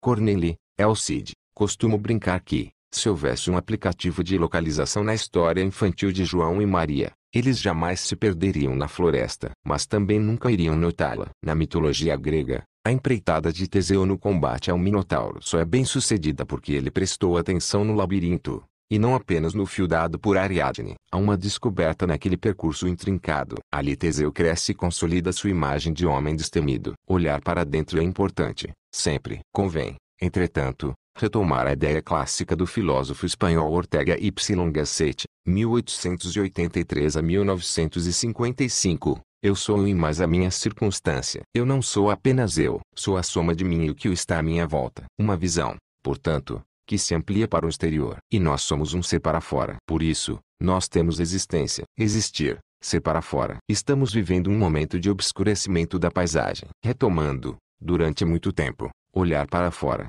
pela janela do carro, era decisivo nas viagens que fazíamos. Fosse qual fosse. Num carro, trem. A primeira vez que eu peguei o trem bala de Tóquio a Kyoto, em 1984, eu vi o Monte Fuji pela janela e, quando olhei de novo, ele não estava mais. Eu tive um flash do Monte Fuji e não queria ter um momento tão fugaz diante daquela paisagem. Afinal, eu tinha certa familiaridade com aquele cenário. Eu já o tinha visto milhares de vezes, ainda que como imagem porque Londrina teve um significativo fluxo de imigrantes japoneses. Quase toda a casa de amigo tinha um retrato ou quadro do Monte Fuji. Quando eu bati o olho na lateral do trem, claro que eu me lembrei, mas não pude fruir a concretude daquele monumento da natureza. Não deu tempo. Mas, na volta, propositadamente, eu desci duas estações antes e peguei um carro para que pudesse apreciar aquela paisagem e aprender sobre o Monte Fuji, que estava ali, de forma real, diante dos meus olhos. Aquela cena do monte, imponente, ficou marcada de forma indelével na minha memória. Essa é outra mudança que a tecnologia trouxe. Hoje a tendência é que a memória fique na memória do celular. É, mesmo que haja o registro de muitas cenas importantes, na hora de vê-las, temos o olhar tão apressado quanto o percorrer do dedo. Basicamente, as memórias foram ficando mais fluídas e, com isso, o aprendizado também. Quando se tem memórias de eventos importantes, elas fazem com que você tenha um tempo de maturação entre uma situação e outra. O aprendizado com a vida ficou mais difícil nos tempos atuais. Hoje as coisas se dão em sucessão tão veloz que eu tenho a informação, mas não necessariamente o aprendizado. Mal eu começo a assimilar, a fluir, a digerir um tema, já aparece outro na sequência. A celeridade e a densidade de eventos quase não nos permitem tempo para observar o inédito, até porque tem muito inédito em sequência. Não dá mais para refletir muito tempo sobre uma primeira página de jornal. Ao entrar numa página da internet, logo se está em outra e se pula para outra e outra. Eu considero que um dos fatores que estão revigorando o livro na plataforma papel não é uma onda saudosista, mas é algo de natureza similar ao que nos leva a fazer pizza em forno a lenha. É a possibilidade de dar elasticidade ao tempo, em vez de comprimi-lo. Se o fast food por um lado estabeleceu a ideia de praticidade na alimentação, por outro passou a nos enfastiar também em relação ao produto feito em linha de produção. Para uma criança ou adolescente, ainda não pesa essa sensação, porque não precisa perder tempo escolhendo. O desenho está lá. A praticidade fala mais alto. Ela aponta o dedo e escolhe comida por imagem e por número. Nessa forma ideogramática, a imagem induz a tomada de decisão. E é mais uma entre tantas imagens que passam em sucessão no nosso dia a dia. Uma reflexão pertinente nos nossos dias é até que ponto devemos acatar e até que ponto devemos recusar algumas mudanças. Nós precisamos resistir àquelas alterações que são malévolas, ruins. Não temos nenhuma obrigação de aderir a um mudancismo desenfreado, só porque preconizam que é preciso mudar. Há coisas que vieram do passado, que são antigas, mas não são velhas. Dificilmente alguém entra num restaurante que coloca um cartaz temos os melhores micro-ondas da cidade, mas, se anunciar que a comida é feita em fogão a lenha, a atratividade será muito maior. Há coisas que precisam ser mudadas porque perderam vitalidade e outras, que se mantêm com força, com inteligência, não carecem de alteração. Há momentos em que não mudar significa estagnar e, isso sim é fatal, pois, claro, o tempo passa. Quando a relação com o tempo se altera, quando você se sente mais responsável por alguém e passa a ter medo da morte, sentimento que antes não se fazia tão presente. A morte, a partir desse momento, significará também o abandono involuntário de alguém de que você precisa cuidar, e esse sentimento é mais forte quando, por exemplo, eclodem, de variados modos, a paternidade e a maternidade. Quando há outro ser humano para quem você toma todas as providências para que ele não pereça, a sua forma de vida perecível fica mais nítida, isto é, eu não posso morrer agora. Pode-se perguntar, e antes podia, até podia, porque não havia tantos laços. Agora existe um laço forte que não se quer abandonar para não haver desamparo. Esse é um aspecto. Mas há um segundo fator, a paternidade ou a maternidade, seja por geração, adoção ou convívio, modifica a percepção do tempo. Aquele pequeno ser, que agora está no cotidiano de uma maneira muito intensa, passa a reger o seu dia e a sua noite. Afinal, é um ser que tem necessidades contínuas, que até os 5 anos de idade é inoperante. Então, você passa a ter a vida regrada também fora do trabalho. De maneira geral, a vida no emprego é regrada, com horários de entrada, almoço, saída, prazos e mais prazos a serem cumpridos. Esse ser, num primeiro momento, dá um regramento e faz você ter algo que não tinha, tempo livre para pensar. Como tempo livre, se nem dormir direito eu posso. É que, enquanto você espera aquele ser dormir de vez, em que está sentado com ele ou balançando pela sala, você está pensando. A percepção do tempo que se tem disponível varia conforme a necessidade de partilhá-lo. Quando eu não era casado, tinha todo o tempo do mundo. Casado, passei a ter quase todo o tempo do mundo e podia partilhá-lo com a pessoa com quem convivia. Com o filho recém-chegado, meu tempo deixou de ser meu, passou a pertencer a um ser que eu deveria criar e formar. Somente após certo tempo, quando esse ser já tivesse condições de tomar conta do tempo dele, eu ficaria novamente com o tempo mais liberado. E, como é também meu caso, a avosidade. Esta cumpre uma tarefa diferente da paternidade. Embora avô e avó, em muitas famílias, cuidem muito, nessa fase da vida o temor da morte existe, porém de forma menos intensa, porque a eternidade está garantida em duas gerações. O receio maior nessa etapa da existência é que a sua falta faça falta. Existe um egoísmo também, um bom egoísmo, de prazer interno, eu quero viver mais porque quero aproveitar mais a vida com os meus netos. A minha paternidade me deu a percepção da necessidade de cuidar mais de mim, porque eu tinha de quem cuidar. Paralelamente, a minha mortalidade ficava mais nítida. Quando eu entrava num avião, num elevador, pensava, e se isso aqui cair? Se isso aqui desabar? Quem vai ficar com meu filho? Como avô, meu raciocínio é outro. Será que esse tempo de vida que eu tenho poderia ser fluido com meus netos, brincando, ensinando, Será que eu ainda terei esse carinho? Sei que se eu partir agora eles seguirão a vida, pois têm pai e mãe. Se não tivessem, a história seria diferente. Eu teria de voltar ao território da paternidade, mesmo sendo avô. A maternidade ou a paternidade, seja de que modo forem, interrompem o fluxo contínuo. Ela dá a ideia de eternidade, porque, ao gerar ou cuidar de outro ser, você continua no tempo. A sua mortalidade fica diminuída. Capítulo 19 Decrepitudes senilidades, vitalidades. Estamos na mão do destino como um pássaro na mão de um homem. Às vezes ele nos esquece, olha para outro lugar e nós respiramos. E de repente, ele se lembra de nós, aperta um pouco e nos sufoca. Henri de Monterlant, a rainha morta, a cada segundo que passa, envelhecemos. Isso é inerente à condição humana. Há na nossa sociedade, entretanto, uma recusa muito forte à terminalidade. Contamos hoje com muitas alternativas para tentar deter essa decrepitude intervenção cirúrgica, condicionamento físico de vários modos, cosmética, tudo aquilo que retarda um fenômeno que é natural, mas que, ao mesmo tempo, é um sonho antiquíssimo da humanidade, o da vida que não cessa. Tanto que essa aspiração atravessa os séculos. Está em obras como o Retrato de Dorian Gray, do irlandês Oscar Wilde, 1854 a 1900, nas histórias da escritora britânica Mary Shelley, 1797 a 1851, sobre um corpo eterno. A diferença é que agora ele vai se tornando mais próximo, como possibilidade de realização. Hoje, como temos um tempo de vida coletivo mais extenso e mais conhecimento e tecnologia, mais ferramentas para esse prolongamento, isso leva também a outra aflição,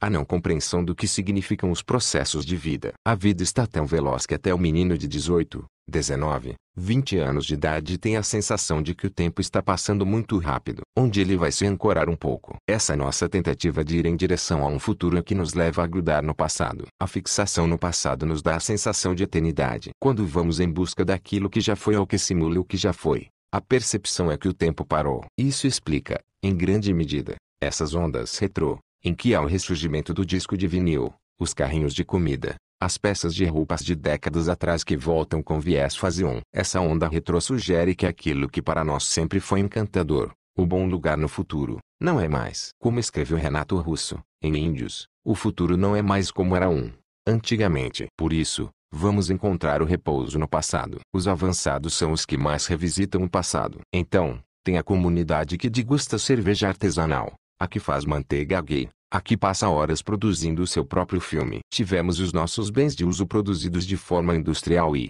de repente, o jovem se encanta com o artesanal, aquilo feito pela própria mão, produzido com gasto de energia e de tempo. É como se esse jovem falasse ao idoso esse não é o seu mundo, é o meu. Mas ele transita nele de outro modo, não despreza a tecnologia. Faz cerveja artesanal, mas está em rede, tem a comunidade dele envolvida nessa atividade. Eles se encontram. No que se refere ao corpo, vivemos um tempo de ebilatria muito forte. Na mitologia grega, Hebe era a deusa da juventude. Existe uma preocupação com a aparência que, em muitos casos, beira a obsessão. Embora haja uma conexão entre cuidar do corpo e ser saudável, o culto à aparência que se observa nos dias atuais seria no máximo uma simulação da saudabilidade. Nós somos tão poluídos, não só no âmbito da ecologia, mas mentalmente poluídos, poluídos nas relações, tão hipócritas, que essa movimentação toda em torno do corpo, me remete a um texto do pensador francês Roland Barthes, 1915 a 1980, em que ele diz a França tem grande desejo de limpeza. Nesse texto,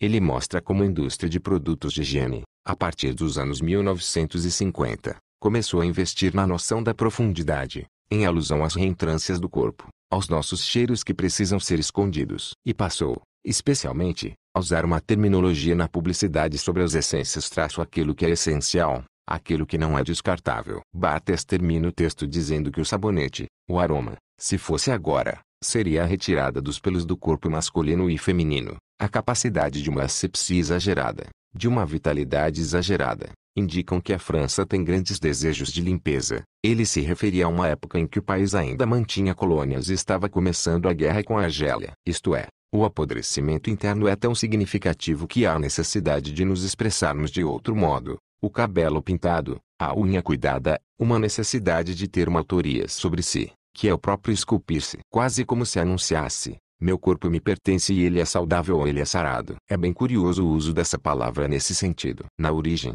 sarar vem de soteiros, que significa curar, salvar. Salutis, de onde vem a ideia de saúde, de salvação e de saudação, que também faz sentido neste contexto exibicionista. Olhem-me como sou saudável. Para ter um corpo sarado, que é uma coisa boa traço, é preciso fazer escolhas, abdicar de outras atividades. A questão está muito atrelada ao senso de medida. Fazer atividade física todos os dias é positivo, promove saúde. Mas há quem faça ginástica de forma obsessiva, em busca de construir um corpo que seja exemplar, invejável, em que o maior objetivo é que possa ser exibido. A pessoa vira o totem de si mesma. Essa simbologia da propriedade, que pode ser o próprio corpo, dos bens, continua muito metafórica. Não é algo que a pessoa leva para dentro dela como sinal de satisfação. Agostinho dizia não sacia fome quem lambe pão pintado. A mera imagem não é satisfatória. Porque as redes sociais são extremamente frutíferas e em muitas situações levam a um entediamento. Porque uma hora deixa de ser vida real. Eu admiro alguém como Drauzio Varela,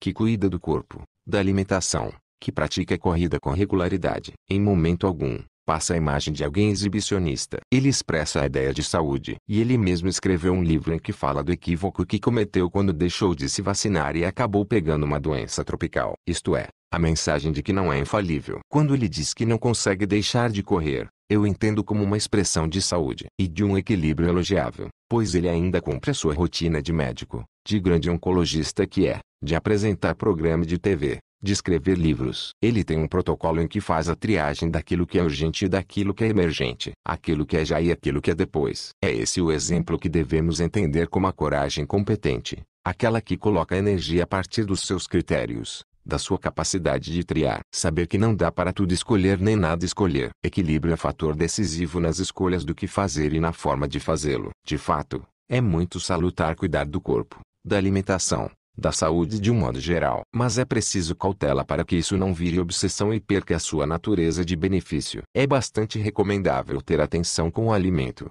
com os componentes que se ingere. Mas, se exagerada, essa preocupação pode gerar uma distorção, um desequilíbrio. A impressão é que, Pouco a pouco, substituiremos o cardápio pela bula. Não há problema algum em checar a quantidade de calorias de um alimento, pois aquela informação serve de referência para dietas. A questão é que está se criando uma ambiência em que aquele que não é obcecado pela forma física teria quase que um desvio de moral. O sujeito que não se preocupa com a barriga tanquinho, que não é uma coisa negativa, teria um caráter duvidoso. O corpo gordo vira alvo de ofensas. Hoje a mulher decente, em grande medida, é aquela que é magra. Há algumas décadas, ser chamado de intelectual era uma ofensa. Quando as forças da repressão invadiram a PUC-SP em 1977, era vai pra lá, seu intelectual, vai lá se juntar com os seus intelectuais. As pessoas, para serem contemporâneas, voltam ao século XVI com seus sinais no corpo, suas tatuagens assemelhadas às de piratas, a desenhos tribais, seus brincos, suas orelhas alargadas. De modo algum tenho objeção a isso,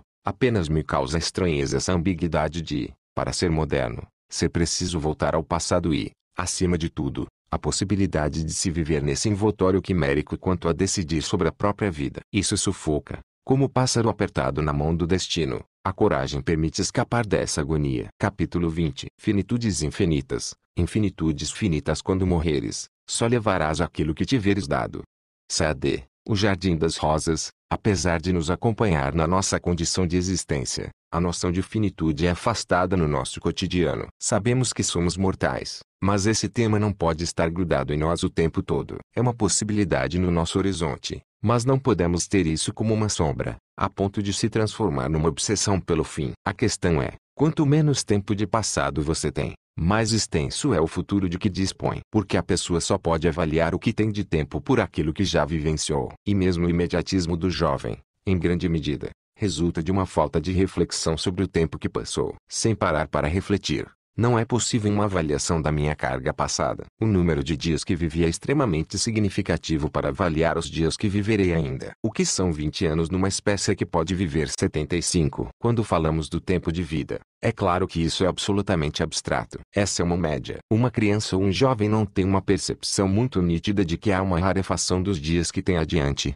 porque há uma sobra muito grande. Ela ainda não utilizou aquilo que é entendido como uma média de vida. É como se houvesse um saldo a viver e ela teria ainda muito crédito. Por isso, essa ideia de uma vida que sobrará, ainda que sabidamente finita, predomina. Nós estamos vivendo dois movimentos. De um lado, nossa vida ficou mais extensa por conta de avanços no campo da saúde, do aumento de consciência dos cuidados em relação ao corpo, etc. De outro lado, a nossa sensação de fragilidade em relação à finitude ficou muito mais nítida. O tempo todo recebemos notícias que têm relação com o fim. A pessoa vitimada no assalto, no trânsito, numa enchente. Não é que isso não existia antes, mas não se tinha tanta notícia de modo quase que instantâneo. Hoje, pelo celular, é clicar e ver quem morreu, os acidentes, os assaltos, os extermínios de espécies, o perigo de guerras etc. A geração pós-1945 não é chamada de baby boomer à toa. Nós somos filhos de uma geração que tinha certeza de que a vida terminaria logo. Eu nasci nove anos após as bombas de Hiroshima e Nagasaki. Qual o impacto disso para mim? Quase nenhum. E para os meus pais, todos. Foi uma geração muito impactada por esse acontecimento e passou a questionar,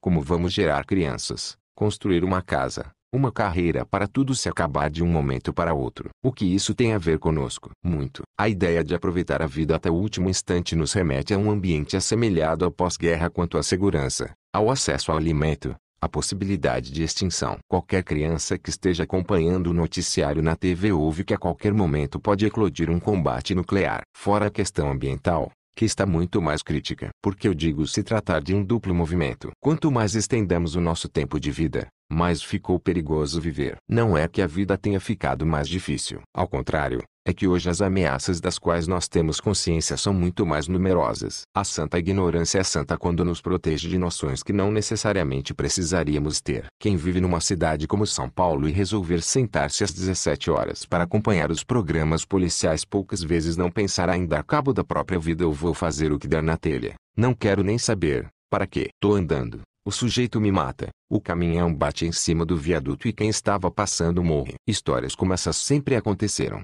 Era o cavalo que machucava alguém, o raio que fulminava alguém no campo, a casa que desabava. Só que não sabíamos nessa dimensão que sabemos hoje. Atualmente essa cronologia sofreu uma modificação. Há uma razão para isso. Exemplo, meu pai e minha mãe namoraram durante sete anos. uma parte desse tempo por carta. Meus pais sabiam um do outro a cada dois, três meses uma vez ao mês, na ligação telefônica, que era pedida a telefonista e levava 12 horas para ser completada. Quando eu nasci, meus avós paternos moravam em Santa Cruz do Rio Pardo, São Paulo. A chance de eles saberem que eu estava com febre, por exemplo, era muito pequena. Agora a informação é imediata. Por meio das ferramentas de comunicação digitais, a toda hora estou sabendo o que se passa com um familiar. Hoje a informação o Mario Sergio quebrou o joelho demora segundos para circular em grupos de parentes, e toda essa comunidade passa a ajudar, palpitar, orar. Isto é, eu tenho muito mais preocupação com meus filhos e netos hoje do que meus pais e avós tiveram comigo. Não que eles não fossem preocupados comigo,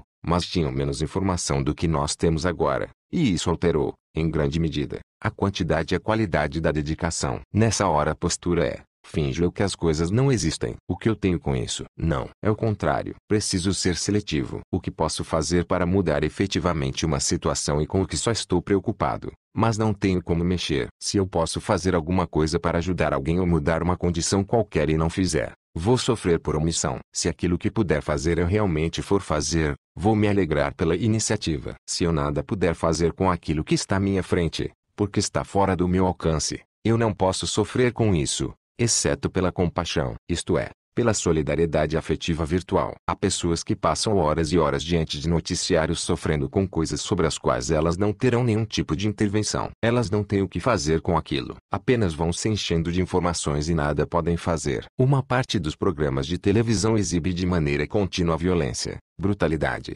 criminalidade, embora eles tenham como ponto de partida a possibilidade de servir de alerta e informar a sociedade. Há um momento em que essa exposição excessiva tem o mesmo efeito de quando se está em uma guerra. O primeiro morto é chorado, o segundo também, no terceiro ainda há desespero.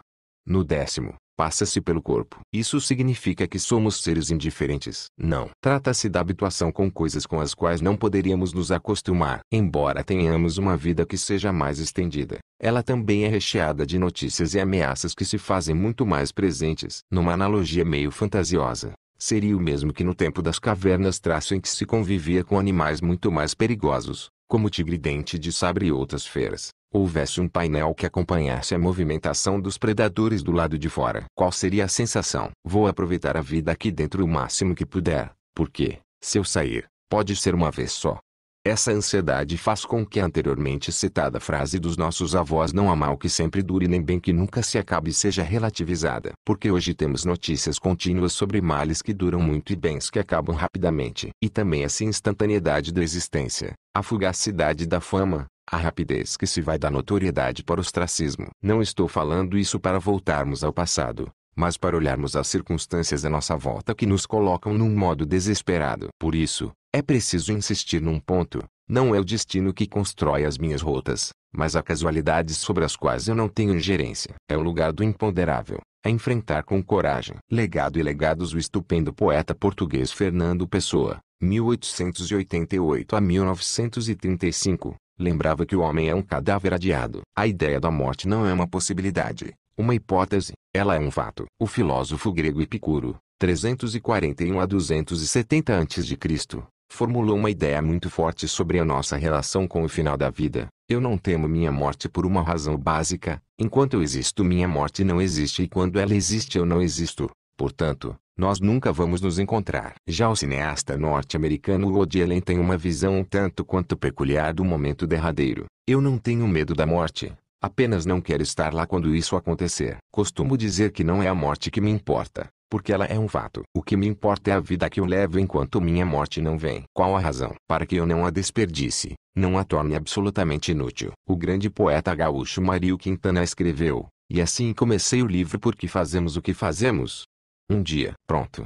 Me acabo. Barra pois seja o que tem de ser. Barra morrer. Que me importa? O diabo é deixar de viver. E deixar de viver não é ser só a perda do corpo, da vida como matéria. Deixar de viver é deixar de cultivar esperança, a amorosidade, a tolerância, a dignidade. É morrer em vida. Viver em paz é viver com a certeza de que não se está desperdiçando a existência. Isto é, esse estupendo mistério que é a nossa vida, da qual nós fazemos parte sem ter clareza até das razões. Esse mistério não pode ser colocado fora. Não pode ser uma existência inútil. Nessa hora, eu gostaria de fazer o falta. Claro, Eu quero fazer o falta para aqueles que comigo partilhem a vida. Eu sou e trago comigo muita gente com quem convivi e compartilho. O poeta Carlos Drummond de Andrade dizia, ando pendido do lado esquerdo, porque carrego no meu coração todos os meus mortos. Ele não está falando isso de maneira mórbida, está chamando a atenção para a importância daqueles que carrega com ele. Aqueles que tornaram a vida dele mais pulsante e significativa,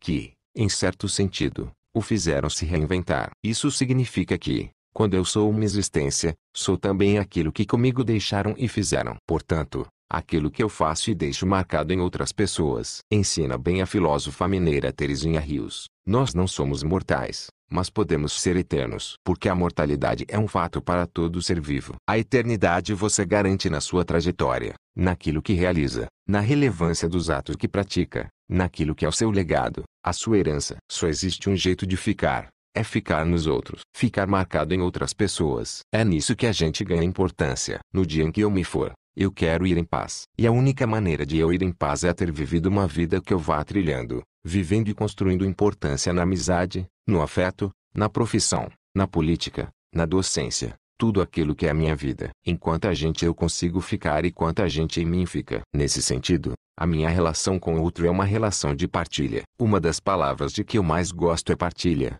A vida partilhada, o afeto partilhado, o conhecimento partilhado, a partilha da oportunidade, da competência e do legado, com coragem,